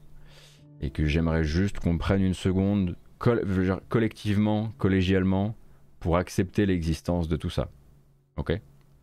Donc les manettes à poil, la Sonic, la Knuckles, ainsi également que cette Xbox Series S avec l'anneau de Sonic. C'est officiel, en revanche c'est de la série limitée et il y a un principe où en gros il faut jouer euh, pour euh, remporter, euh, remporter l'exemplaire en question. Alors la manette interdite, ça peut se défendre à la limite. Notamment voilà, pour les gens, voilà, pour les gens qui manquent de grippe, pour les gens qui transpirent un peu trop. Absolument pas. Non, surtout pas. Euh, comment tu nettoies ça? Bah tu ne nettoies pas. Ça reste, euh, voilà. Comme les, vieilles peluches de, comme les vieilles peluches de la rédaction de Gamecult, tu ne poses pas de questions. Voilà, mais tu ne veux surtout pas en, savoir plus. Allez, on embraye avec les nombreuses bandes annonces du matin. Euh, je vous préviendrai quand c'est des, quand c'est des inédits ou des jeux qu'on n'a jamais vus. Mais d'abord, parler donc de l'arrivée sur PS, euh, PlayStation pardon, et Xbox euh, d'un jeu déjà présent sur Switch et PC. Ce sera le 24 mars, soit en gros demain. Il s'agit de Imp of the Sun. Alors le problème c'est que moi j'ai jamais joué à Imp, of the Sun, je sais pas ce que ça vaut. S'il y a des gens sur le chat qui connaissent un petit peu, n'hésitez pas à donner votre avis sur le chat, ça pourra peut-être aiguiller les autres. Bande annonce.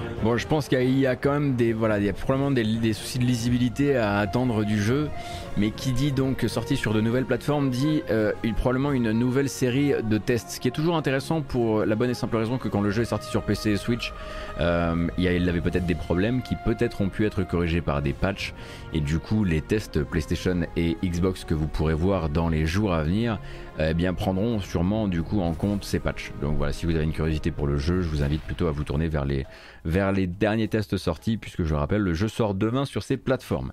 Euh, le 28 mars, le 28 mars, c'est pas forcément que le, ça m'intéresse, c'est juste que si jamais je ne vous montre pas cette vidéo, je n'ai plus, voilà, je, n'ai plus d'équipe, je n'ai plus de support, ou en tout cas, je ne suis plus aidé dans, mon travail par Von Est-ce que Von m'aide vraiment? Je ne sais pas. Bref, euh, l'arrivée le 28 mars prochain d'un nouveau personnage en DLC dans Guilty Gear Strive, il s'appelle de la bien nommée, euh, il s'appelle, il s'agit pardon de la bien nommée Testament. I'm hardly dressed for a party. Sorry to intrude. Ah, et eh bien voilà, je ne savais pas. Yel donc, merci.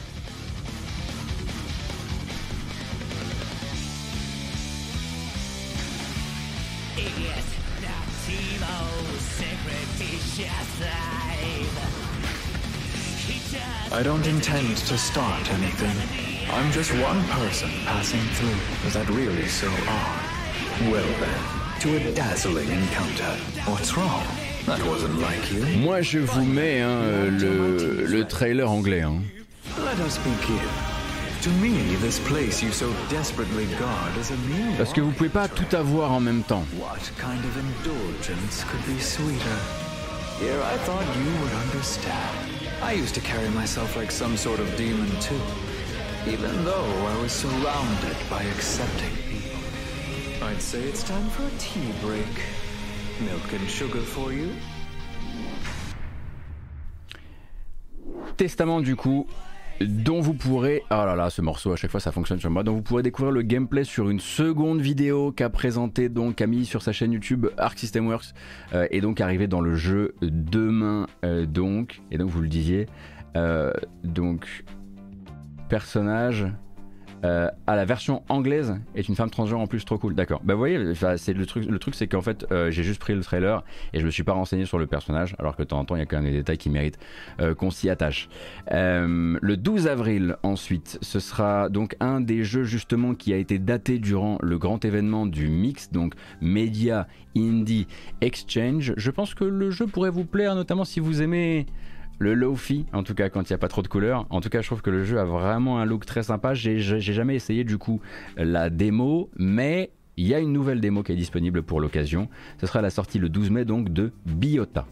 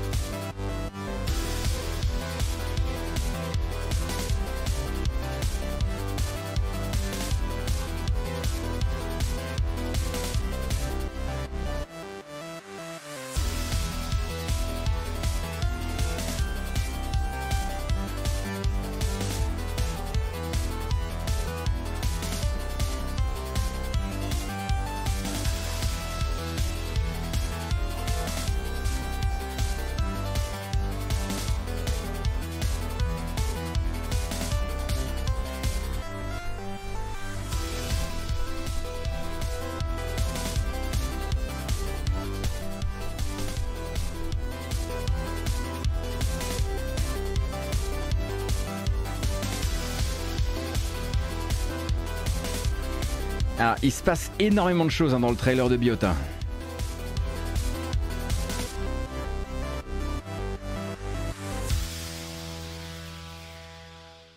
Mais vous avez pu effectivement vous rendre compte qu'à partir de 12 avril 2022 sur Steam et Good Games, vous pourrez également choisir votre palette de couleurs. Hein. Vous pourrez voilà euh, coloriser votre coloriser votre jeu euh, votre jeu bichrome, monochrome, appelez ça comme vous voulez, euh, de la manière qui vous sied il y a une démo disponible dès à présent, une nouvelle démo, euh, notamment via Steam.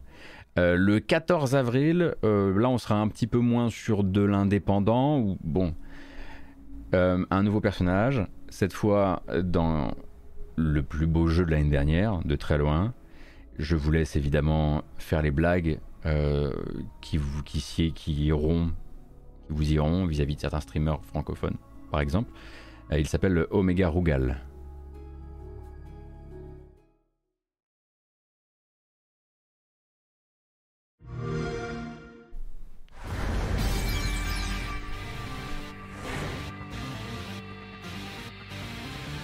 さあ我が力の前にひれ伏すがいい。絶望を見せてやろう。怯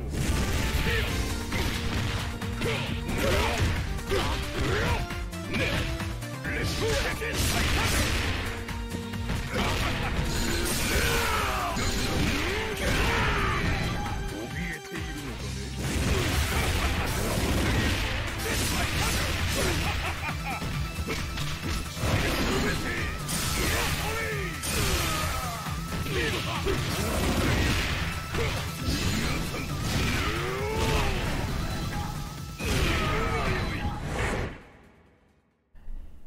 Euh, voilà, c'est lui. Il a l'air extrêmement sympathique. Et on dirait un mélange des movesets de. D'un côté de Bison et de l'autre de Kazuya dans Tekken. Ou putain dans sa version Devil d'ailleurs. Mais moi je connaissais pas votre personnage là. Je vous laisse hein, évidemment euh, vous expliquer sur le chat euh, qui est euh, Omega Rugal, qui ressemble certes un peu à Alpha Cast, hein, surtout cette, cette bichromie moustache-cheveux. et donc l'arrivée dans KOF 15 le 14 avril prochain. On va, pas regarder plus. Oh, non, non, c'est bon, c'est bon, on a suffisamment regardé là déjà.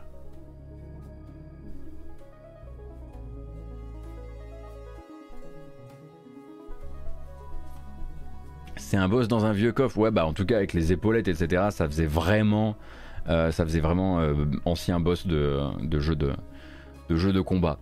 Euh, de jeu de combat, oui tout à fait. Le 28 avril, on est déjà un peu plus loin. D'abord sur PC puis sur console sortira un jeu que vous avez déjà pu essayer sur, une, sur des démos par le passé si vous aviez eu le temps. Il s'agit de Kaiju Wars. Et je, bon, bah là tout est un peu dit, hein, c'est de la tactique avec des kaiju. Around the world, the giant monsters known as kaiju are a menace. Monster attacks taking place worldwide. complex collapsed underneath with 300 gathering here in Bombay?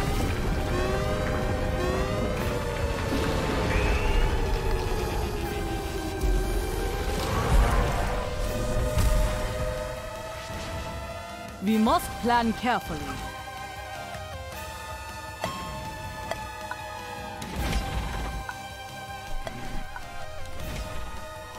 The kaiju are powerful, but predictable.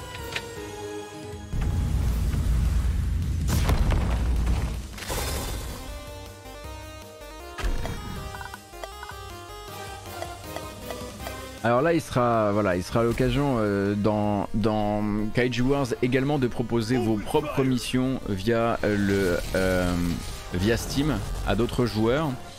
Et donc, comme vous pouvez le voir, quelque chose qui se rapproche beaucoup plus de la, de la on va dire, de, il y a une partie stratégique, il y a des régiments, il y a de l'artillerie, il y a de la construction aussi, si je comprends bien. Et cette petite esthétique très à l'ancienne, qui évidemment ne plaira pas à tout le monde.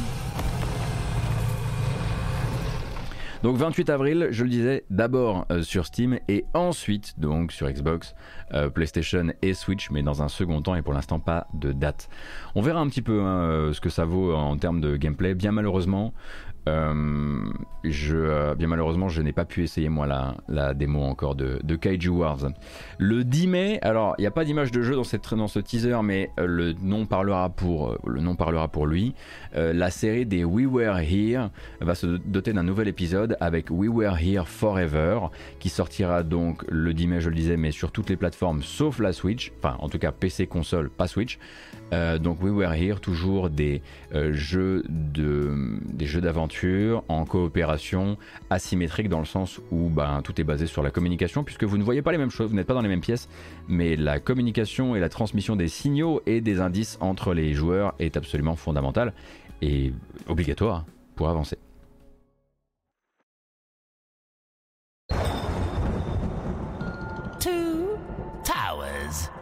Bathed in red. A king broken. Secrets unspoken. A way home for those long dead, dead. Hmm. Escape or face defeat. Let's see which fate our guests shall meet. Alors évidemment c'est Minto CMV qu'on ira voir hein, pour We Were Here Forever. Pour l'instant comme je le disais pas d'image. Cependant il y a également une série narrative en live action avec un acteur qui vous lit des parties de l'histoire euh, qui euh, va sortir. Donc le premier épisode est sorti euh, maintenant là et qui jusqu'au 12 mai en fait, jusqu'au 10 mai pardon, servira donc à installer l'univers du jeu et à hyper les gens que ça intéresse. Après je vous laisse vous renseigner un petit peu hein, sur les We Were Here d'un point de vue visuel, Enfin, c'est des, des jeux de puzzle en vue à la, en vue à la, oui, ils sont tous à la première personne, hein Oui, je crois. Euh, et c'est pas, voilà, c'est, à chaque fois c'est une nouvelle escape room à jouer, euh, à jouer à deux euh, qui est, qui est proposé. Quoi. Euh, le 12 mai, en accès anticipé, un jeu que j'apprécie, dont j'apprécie énormément la direction artistique, mélange de d'un côté pixel art et de l'autre d'illustration. il s'agit de Cantata. On en avait parlé l'année dernière. C'était l'un des jeux que j'avais repéré lors des annonces indé de la Gamescom et Cantata du coup met à disposition une démo et arrivera en accès anticipé le 12 mai. C'est parti. you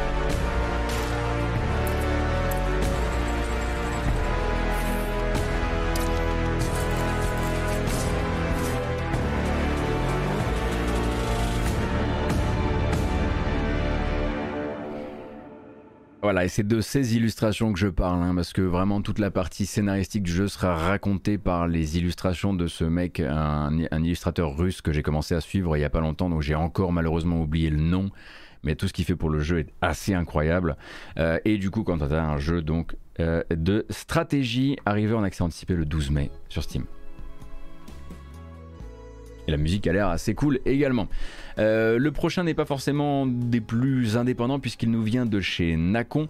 Souvenez-vous que donc Big Bad Wolf Studio, le studio bordelais qui avait euh, travaillé sur The Council, est désormais au travail sur la licence Vampire, la mascarade avec Vampire the Masquerade Swan Song toujours une évolution du principe des Telltale avec des choix, mais des choix qui sont aussi rendus possibles par une fiche de personnage avec des, euh, avec des, euh, pardon, avec des caractéristiques, etc. Quelque part donc, un RPG. Et Vampire the Masquerade Swansong qui sort le 19 mai euh, a montré donc 3 minutes de gameplay qui vous permettront d'en savoir un petit peu plus. Toujours hein, cette espèce de d'entre-deux eaux très double A qu'on ressentait un petit peu moins je trouve sur le look de, de, The Council. Là on sent vraiment le voilà, qu'il va falloir faire des, des petits... des, des, petites concessions. Pas les mêmes devs que The Council chez Focus. Si, si, c'est eux. Sauf que maintenant, ils ont été. ils sont racheté par un Nacon À revérifier. Je vous mets le trailer et je revérifie ça. Il y a eu tellement de rachats. As Prince of Boston, I have gathered you all here to deal with an unprecedented threat. An attack against me and against the Boston Camarilla.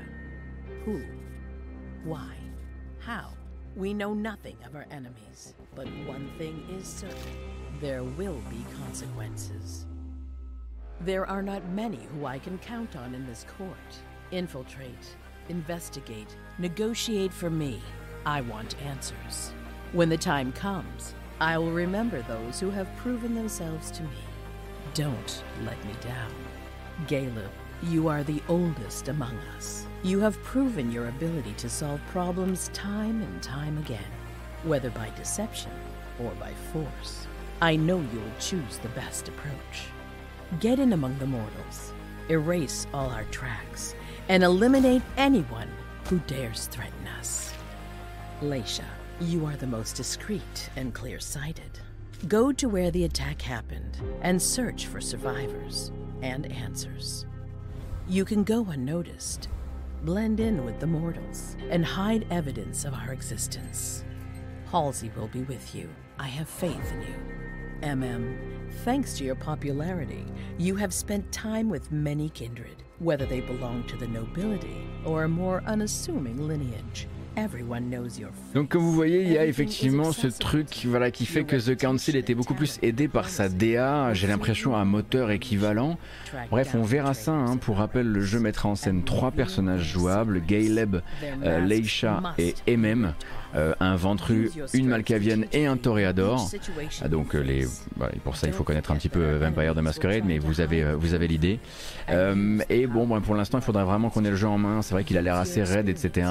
Et, et, euh, et peut-être fini assez différemment. Euh, alors je sais pas si c'est la marque de Nacon par rapport à Focus ou si voilà le, développement a, traversé d'autres euh, peut-être d'autres épreuves ou peut-être tout simplement que Nacon ne sait juste pas faire de, des, trailers, enfin le, genre de trailer qui donne envie. Bref, on va attendre que le jeu sorte. Oh là, me crie pas dessus madame. On va attendre que ça sorte, ce sera donc le 19 mai. Mais le 19 mai, on sera peut-être aussi un peu sur un autre sujet, un jeu que j'ai déjà pu essayer il n'y a pas très très longtemps via une démo, on avait fait une vidéo sur YouTube. Alors je suis navré parce que là du coup, bah, ça va être un trailer animé et que c'est pas forcément là où le jeu est le plus beau parce qu'il est sublime dans son pixel art. Il s'agit de Soldiers, je dis bien le ou pour que vous entendiez bien que vous puissiez le rechercher de votre côté.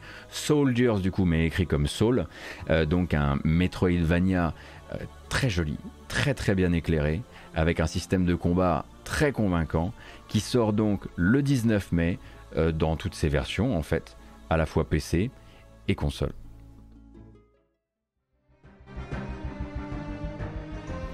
Mais je peux vous garantir que c'est pas son meilleur trailer. Hein.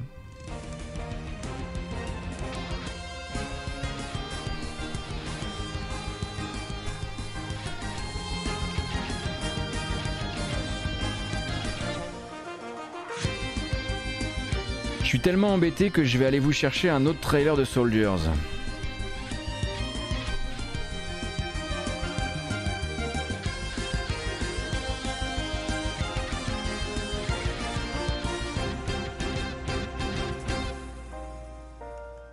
Non, non, non, non, ça va pas du tout. Ça va pas du tout. Désolé, ça va pas du tout. Donc c'est le 19 mai, mais nous on va regarder une autre bande-annonce pour que vous sachiez un peu de quoi on parle.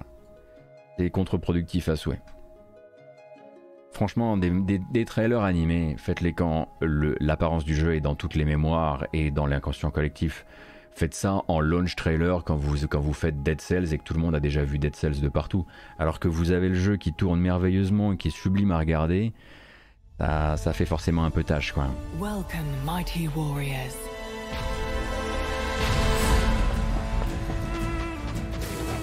Choose what kind of legend you want to write. Do you have the spirit of a great soldier?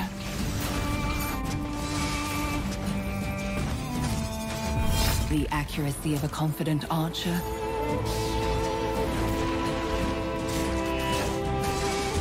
Or perhaps you'll prefer to defeat your foes with powerful magic. Whatever your choice, your quest will lead you through Teragaya magnificent landscapes. In a world where life and death seem to blur into one, become the toughest warrior, master new abilities, and retrieve powerful artifacts. But don't get too confident. Ça marche tout de suite vachement mieux, on est d'accord. Hein. Donc Soldier, je le disais, 19 mai. Euh, la démo est-elle toujours disponible? Je crois, oui. Je vous rappelle donc avec plusieurs personnages jouables. Euh, voilà, beaucoup de choses à, apprendre euh, dans le lore du jeu parce que ça a l'air assez touffu. développé, si je ne dis pas de bêtises, en Espagne et édité donc par Dear Villagers. Je pense effectivement que ce trailer animé n'était pas la meilleure manière au moment de l'événement donc du mix euh, de, euh, de faire la publicité de l'incroyable DA du jeu parce que c'est vraiment très beau à regarder. Encore une fois, euh, un truc que j'ai pu essayer et qu'on a mis qu'on a posté en VOD sur la chaîne si ça vous intéresse. On continue donc nous derrière avec au printemps 2022 un jeu coopératif basé sur les rires puisque basé sur le moteur physique euh, bon bah si vous avez joué à Coop, vous vous voyez de quoi il s'agira en termes de gameplay. Ça s'appelle Robotry et bah là vraiment le truc qui va être intéressant c'est qu'on y joue à deux et du coup que les rires sont partagés. Et regardez bien la simulation physique parce que je pense qu'il y a vraiment moyen de bien rire.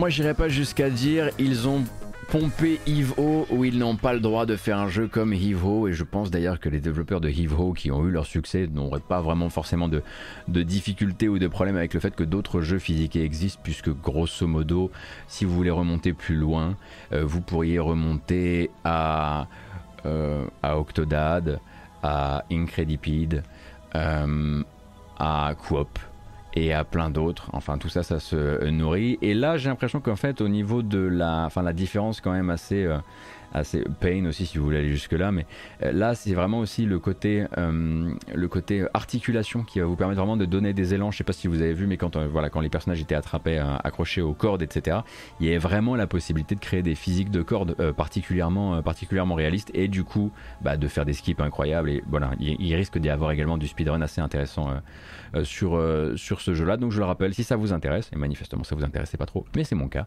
ça s'appelle Robotry.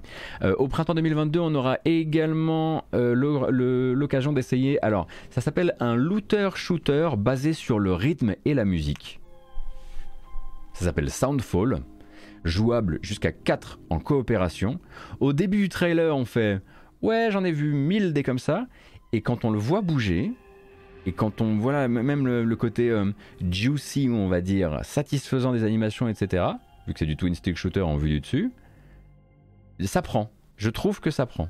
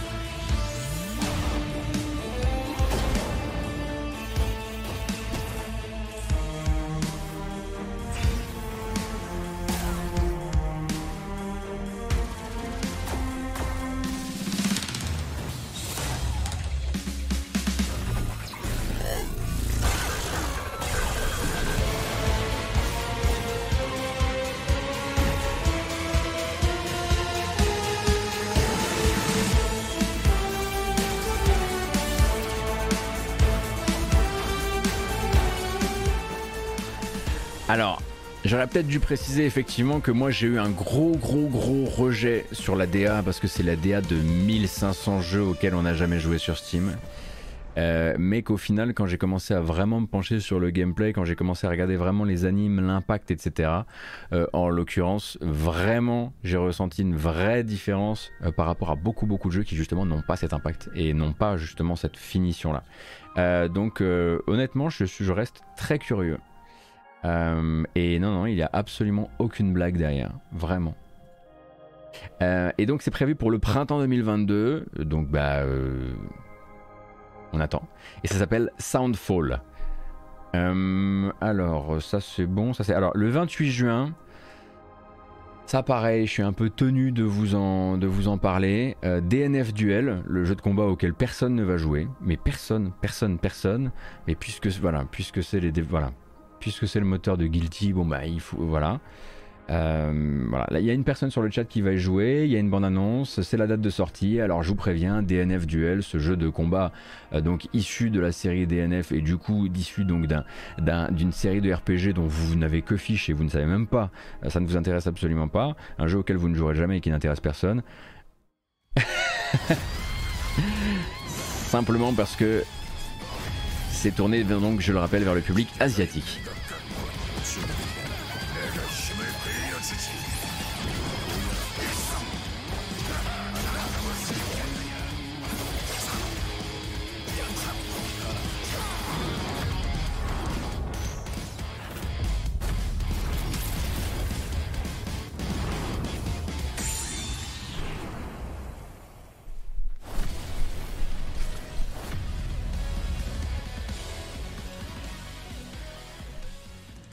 Voilà, l'un des autres projets d'Arc System Works en ce moment, pour rappel, donc euh, une pure commande par euh, les ayants droit de DNF, je sais plus comment il s'appelle déjà, j'ai oublié. Bref, on passe à la suite, on va pas faire comme si on connaissait ou comme si on allait y jouer. Il y a que Von Hurt et une ou deux personnes euh, que je respecte hein, dans le chat. Allez, j'arrête de, j'arrête de cabotiner. On continue. Accès anticipé, il est attendu depuis un certain temps maintenant, mais maintenant il y a en tout cas une période de sortie. Oui, c'est Nexon, merci beaucoup pour DNF. Euh, période de sortie juin 2022 pour Project Warlock 2, la suite de Project Warlock, et donc toujours du shooter rétro. Euh, peut-être rétro c'est trop pour certains, j'en sais rien, à vous de voir.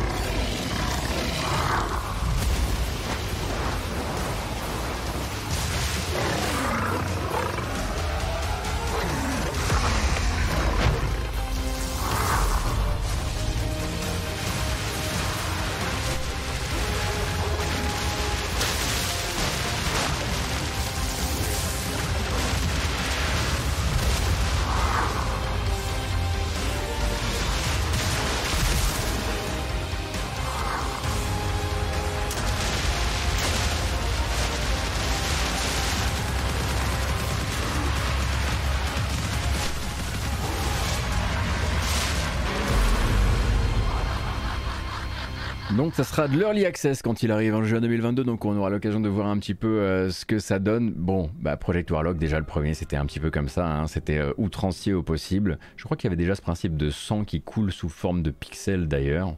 Euh, je vous laisse vous renseigner sur le jeu si ça vous intéresse. Il y en a un que voilà, il y en a un que j'ai très très une, que j'ai très envie de vous montrer. J'attends des images de ce jeu depuis tellement longtemps, tellement longtemps, et il est tellement beau. Alors, on va se tourner du coup vers les joueurs de jeux de cartes et de les deck builders avec Four Tales. Et Four Tales, c'est donc le nouveau projet du studio français Alchemy. Alchemy que vous connaissez euh, très probablement et dont on sait qu'il travaille depuis un bout de temps sur ce jeu de cartes où le rendu des cartes et où le rendu de la table et où le rendu de l'univers va venir aller peut-être chercher euh, notre sensibilité de gamin qui regardions la VHS du Robin des Bois de Disney. Ne regardez pas la date de sortie du Robin des Bois de Disney, j'ai pas envie de savoir maintenant, ok? Voilà. C'était déjà du rétro pour nous. Bref, Four Tales, la bande-annonce est sortie hier, ça... Ah qu'est-ce que c'est beau quoi. Très très hâte de jouer, très très hâte de jouer, ça sort cet été. Would you like to know the fate of the realm? Good. Then let's begin. First, pick a card. Aha, the thief. You know, I once heard a story about a thief and his friend who were asked to steal a magical lyre. Ah, ah, ah. But it was heavily guarded. And it wasn't exactly smart to attack the guards head on. So, they had to get creative. Now you're getting it. But no sooner had they gotten their hands on the lyre than the thief began to have terrifying visions of the end of the world. And he knew that the only way to escape it was to gather his companions and set off on a voyage into the unknown. And then, well, what happens next is entirely up to you. Four Tales, a card-based narrative journey. Voilà, c'est dit. Ou de Lali, je suis complètement d'accord. Ou de Lali. Euh, et donc, euh, pour rappel, ce sera à la fois un jeu de cartes, mais également un jeu narratif, un jeu qui va se raconter à base de cartes. Le jeu s'appelle Four Tales. Euh, bon, moi, c'est dans ma wishlist hein, à fond. et du coup, ça arrive, je le disais, à l'été 2022. Fin 2022, nous ferons route vers à ils vont. Vous allez voir que vous allez trouver ça, vous allez trouver ça pas drôle encore. Vous allez dire ouais, des jeux comme ça, il y en a plein. Moi aussi, je fais un moteur physique et je le vends. Mais je m'en fiche parce que le jeu s'appelle Bear Butt Boxing et que ça veut dire un jeu de boxe où tout le monde est cul nu. Voilà.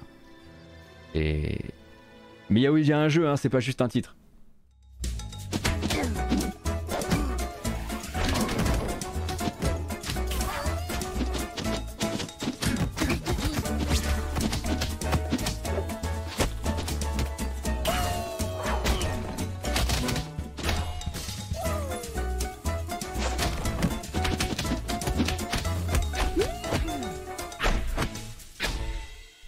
Je vous défonce hein, à Bearbud Boxing, je vous préviens. Hein.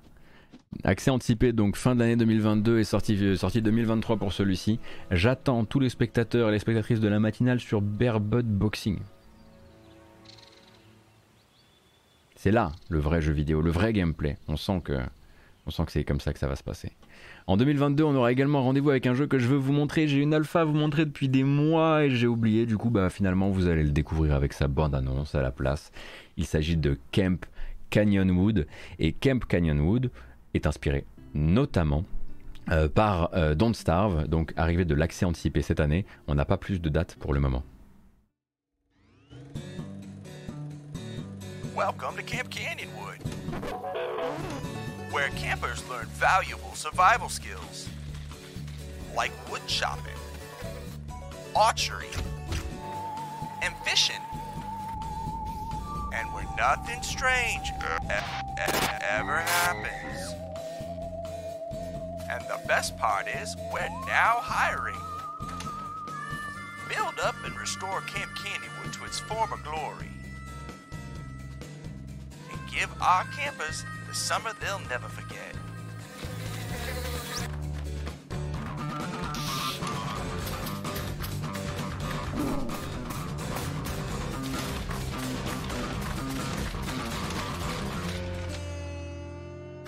la guitare à la fin, l'accord désaccordé, c'est merveilleux. Kem Canyonwood arrivera donc cette année en accès anticipé sur Steam. Vous comprenez donc bien que le camp, voilà, le, séjour de scoutisme ne va pas forcément se, passer comme euh, prévu euh, dans Kem Canyonwood. Euh, et on va embrayer maintenant sur une longue série de jeux, car oui, il en reste encore quelques-uns, euh, qui n'ont pour l'instant pas de date, et parmi les dans lesquels il y a certains des jeux que, voilà, que j'attends le plus, que j'avais le plus envie de vous montrer ce matin. Euh, voilà, tout ne peut pas être bah, forcément daté. Celui-ci n'est pas forcément mon préféré, mais je sais que voilà, il y a forcément un public pour les jeux de collection de créatures, notamment sur PC, avec Creature, Creature Keeper, Créature Keeper. et on se donne rendez-vous juste après.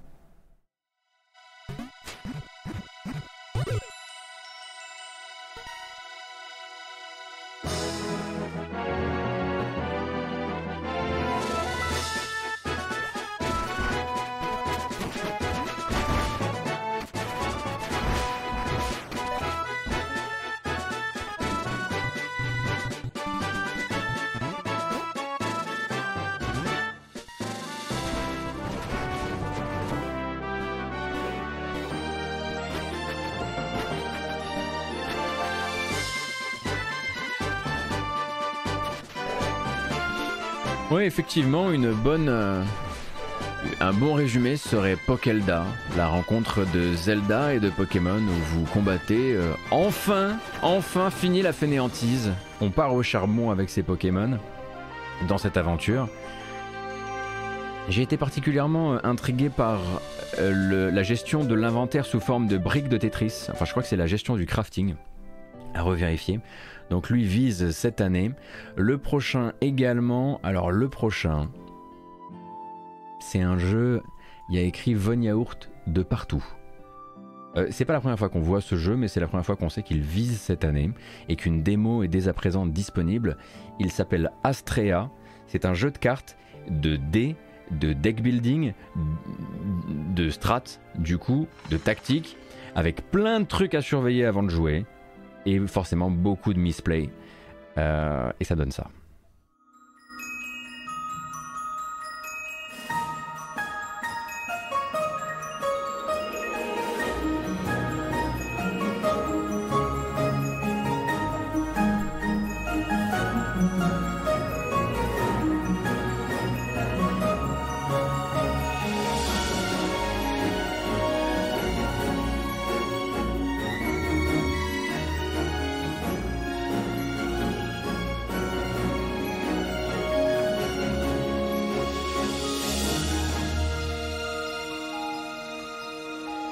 Problème, c'est qu'effectivement, celui-ci manque un peu d'animation. Hein.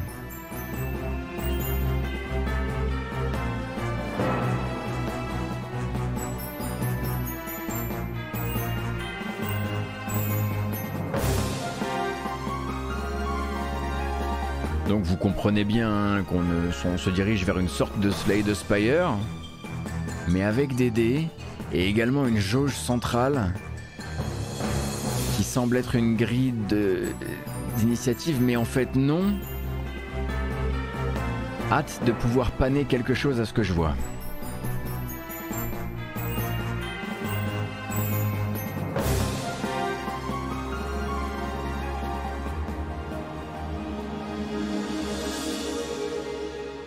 Astrea Six-Sided Oracles, donc, euh, qui vise cette. Euh, qui n'a pas de date pour le moment, mais si vous êtes curieux ou curieux du jeu, il y a beaucoup de trucs à l'écran, c'est vrai. Euh, il y a une démo qui, est disponible dès à présent.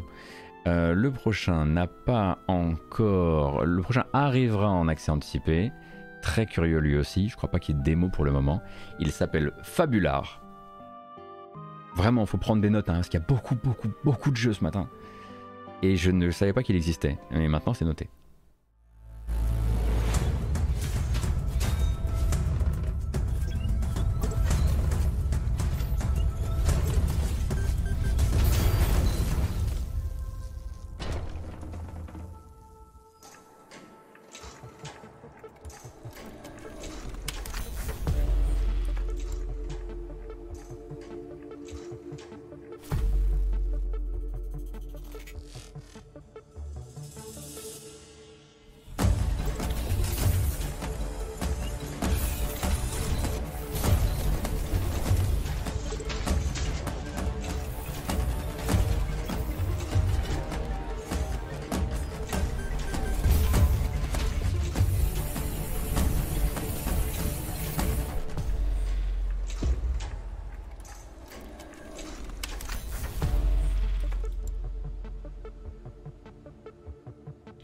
Encore c'était juste du pilotage.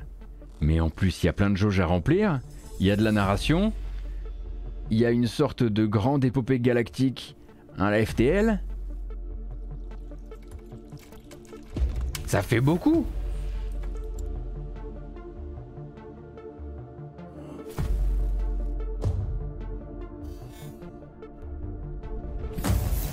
Et en plus de ça, des vaisseaux qui se battent également à l'épée et une esthétique qui rappelle un petit peu. Comment s'appelait-il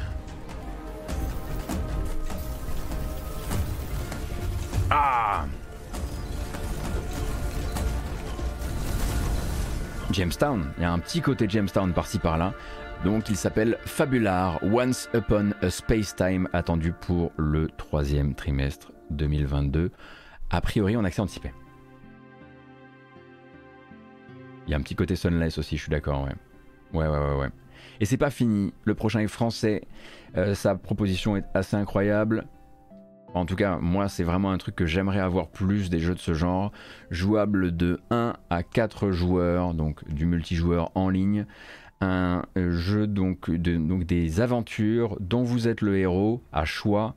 Euh, inspiré donc des RPG euh, papier et tabletop, euh, dont le but c'est de vous proposer des chouettes aventures à vivre entre amis d'une durée d'une heure. Ça s'appelle Baladin.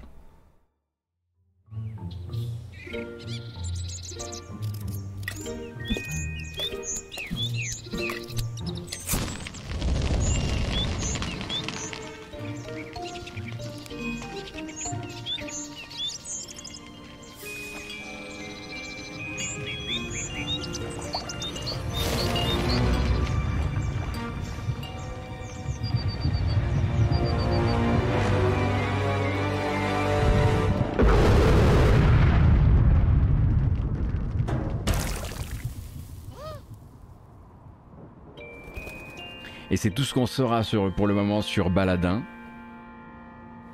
Euh, j'ai l'impression aussi de reconnaître le, caractère designer, mais j'arriverai pas à mettre le voilà. C'est développé en Aquitaine et c'est donc euh, attendu potentiellement euh, pour pour cette année. je le rappelle, le but jusqu'à 4 joueurs de pouvoir vivre des courtes aventures d'une heure, évidemment à la fois fun d'un point de vue RPG, mais également très drôle. Ben, je vais suivre ça de très très près et j'espère qu'on pourra en reparler le plus vite possible. Le prochain, attention à la frappe, attention à la frappe de la direction artistique, hein, je préfère vous prévenir directement. Being and Becoming. Je laisse, je laisse les images parler. Hein. Being and Becoming, malheureusement, il n'y a pas encore de date pour le moment. Je ne crois pas que ce soit attendu pour tout de suite, tout de suite. Je vérifie. Non, pas de date. Quelle catastrophe.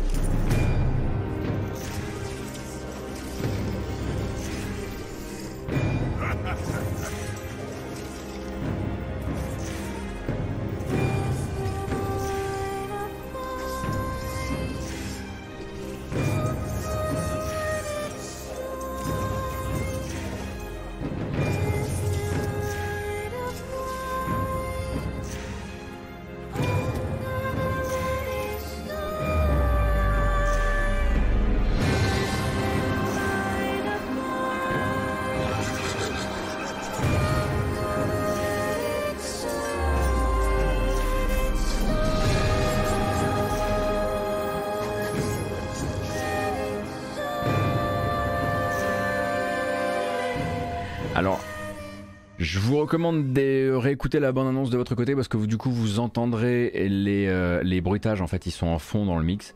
Gros problème euh, du jeu, euh, c'est très beau, les animations sont top, l'univers a l'air cool, la palette de, la palette de couleurs c'est de l'Amiga, mais il n'y a pas de feedback il n'y a pas de feedback. Mais bon, on n'est pas encore à l'annonce d'une date de sortie, on n'est même pas à l'annonce d'une date de sortie en accès anticipé, donc ils peuvent encore voilà, faire énormément évoluer les choses. Hein. Pour l'instant, on a effectivement, voilà, c'est plus une démonstration, enfin, ça ressemble presque pour l'instant à une, euh, comment dire, à une note d'intention. Alors moi, je garde ça dans mon carnet, je surveille ça de loin, et quand il commencera à parler de date, là, j'avoue que je m'inquiéterai peut-être un petit peu plus s'il n'y a pas encore tous les, euh, si tout n'y est pas euh, parfaitement, on va dire, convaincant.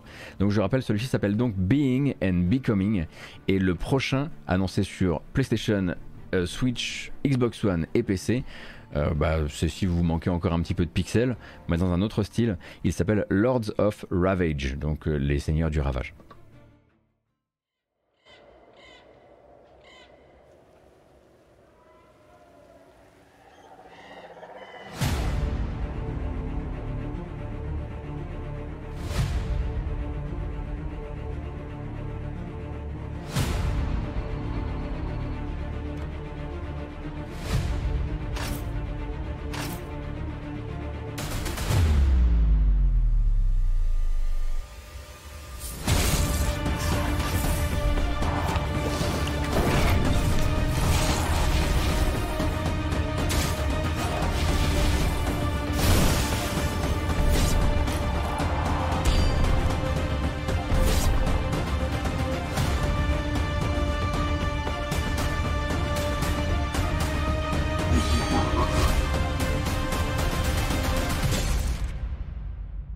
Il est assez impossible de regarder cette bande-annonce de Lords of Ravage sans penser à Legend of Keepers, hein, évidemment, puisque le but littéralement ici sera d'empêcher une bande d'aventuriers euh, donc de vous incarner le seigneur du donjon et c'est vous les méchants et empêcher une bande d'aventuriers d'avancer. Il faudra voir une fois qu'on aura le jeu en main à quel point il est différent en termes de gameplay d'un Legend of Keeper. C'est vrai qu'il a cette DA pour lui, même s'il faut aimer tous les trucs éclairés à la couleur, donc du feu des torches. Euh, mais pour le prochain jeu de ma sélection de ce matin, euh, bah, au moins vous n'aurez pas de problème de DA. C'est très différent du reste des DA qu'on a regardé ce matin, puisqu'il s'agit tout simplement euh, d'annoncer le troisième épisode de la série Simulacra. Et Simulacra, bah, c'est du FMV. Donc, euh. These disappearances. The police reports show a, a linear growth at the start, but over the past few weeks, it's growing exponentially.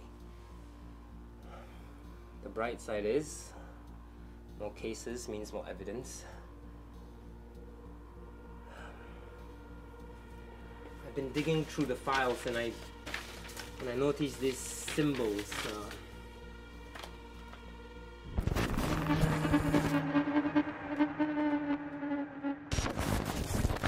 Et vous n'en aurez pas plus pour le moment. Hein. Bon, un simulacra, faut, faut avoir suivi un petit peu les épisodes précédents, mais pendant un temps où les FMV étaient un petit peu moins, euh, un petit peu moins en vue, parce que là ils sont vraiment de retour en vue euh, récemment. Euh, la série des simulacra, donc une série de jeux d'enquête en FMV, avait quand même trouvé un petit peu sa, place, hein, notamment, notamment sur Steam.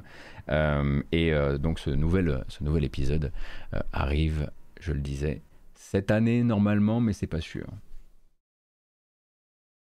Ensuite, on a Rose Locket. C'est le dernier que je vais vous proposer aujourd'hui. J'aime beaucoup la DA, mais il faudra voir ce que ça vaut une fois qu'on aura le jeu en main. Mais j'aime vraiment beaucoup la DA. Euh, Rose, donc euh, R-O-S-E, et plus loin Locket, comme euh, L-O-C-K-E-T. et on en parle juste après. Ça fait longtemps que ça a été ça a été financé, ça, je crois.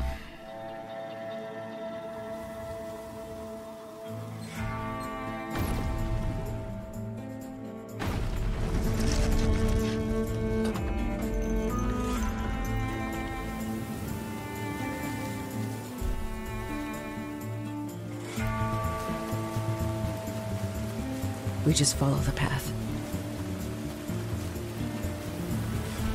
Before trouble found us.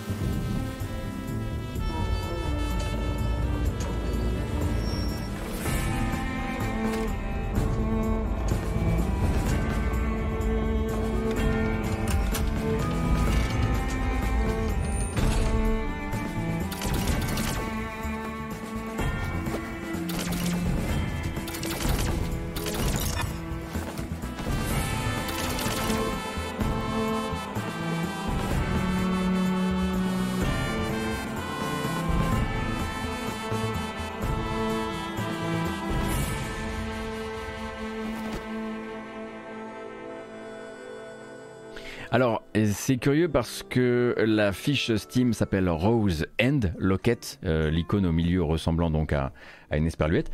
Euh, mais euh, le trailer, lui, en tout cas, le trailer du mix s'appelle Rose Locket. Donc je sais pas s'ils sont pas encore vraiment sûrs de ce qu'ils veulent, qu'ils veulent faire avec le jeu. Effectivement, ça a été financé il y a hyper longtemps. Ça, c'est censé être un jeu d'action très cinématique, donc avec une approche euh, vraiment les plateformeurs cinématiques, euh, entre autres choses, et des passages, de shoot. là encore, c'est chez Critical Reflex. En fait, Critical Reflex était très très présent. L'éditeur était très très présent dans le mix d'hier pour présenter des jeux. Voilà. Donc nous, on a terminé pour aujourd'hui très officiellement. Voilà, ça fait quelques jours à rajouter à votre wishlist. En tout cas, il y en a pour, à mon avis, absolument tous les goûts. Euh, et on va pouvoir s'arrêter. Mais moi, je ne vais pas raccrocher. En fait, je vais juste m'asseoir. Et euh, si ça vous dit, eh bien, j'aimerais qu'on découvre ensemble le début de Weird West, le prochain jeu de Wolfeye Studio qui sort à la fin du mois. Wolfeye, donc le studio fondé par Raphaël Colantonio, anciennement Arkane et Dishonored. Euh, j'ai la possibilité d'y jouer un peu en avance, pas trop, je peux pas avancer très très loin dans le jeu, euh, mais je suis content de pouvoir, pouvoir vous proposer ça. Donc je le rappelle, un immersive sim en vue du dessus, euh, dans un univers de Weird West, donc de Far West, mais quand même un petit peu particulier. Et on va voir à quel point tout ça est émergent et à quel point tous ces systèmes se concentrent pour faire, pour créer plein de situations de jeu. mais avant ça, bah, il faut qu'on mette en boîte cette, cette VOD.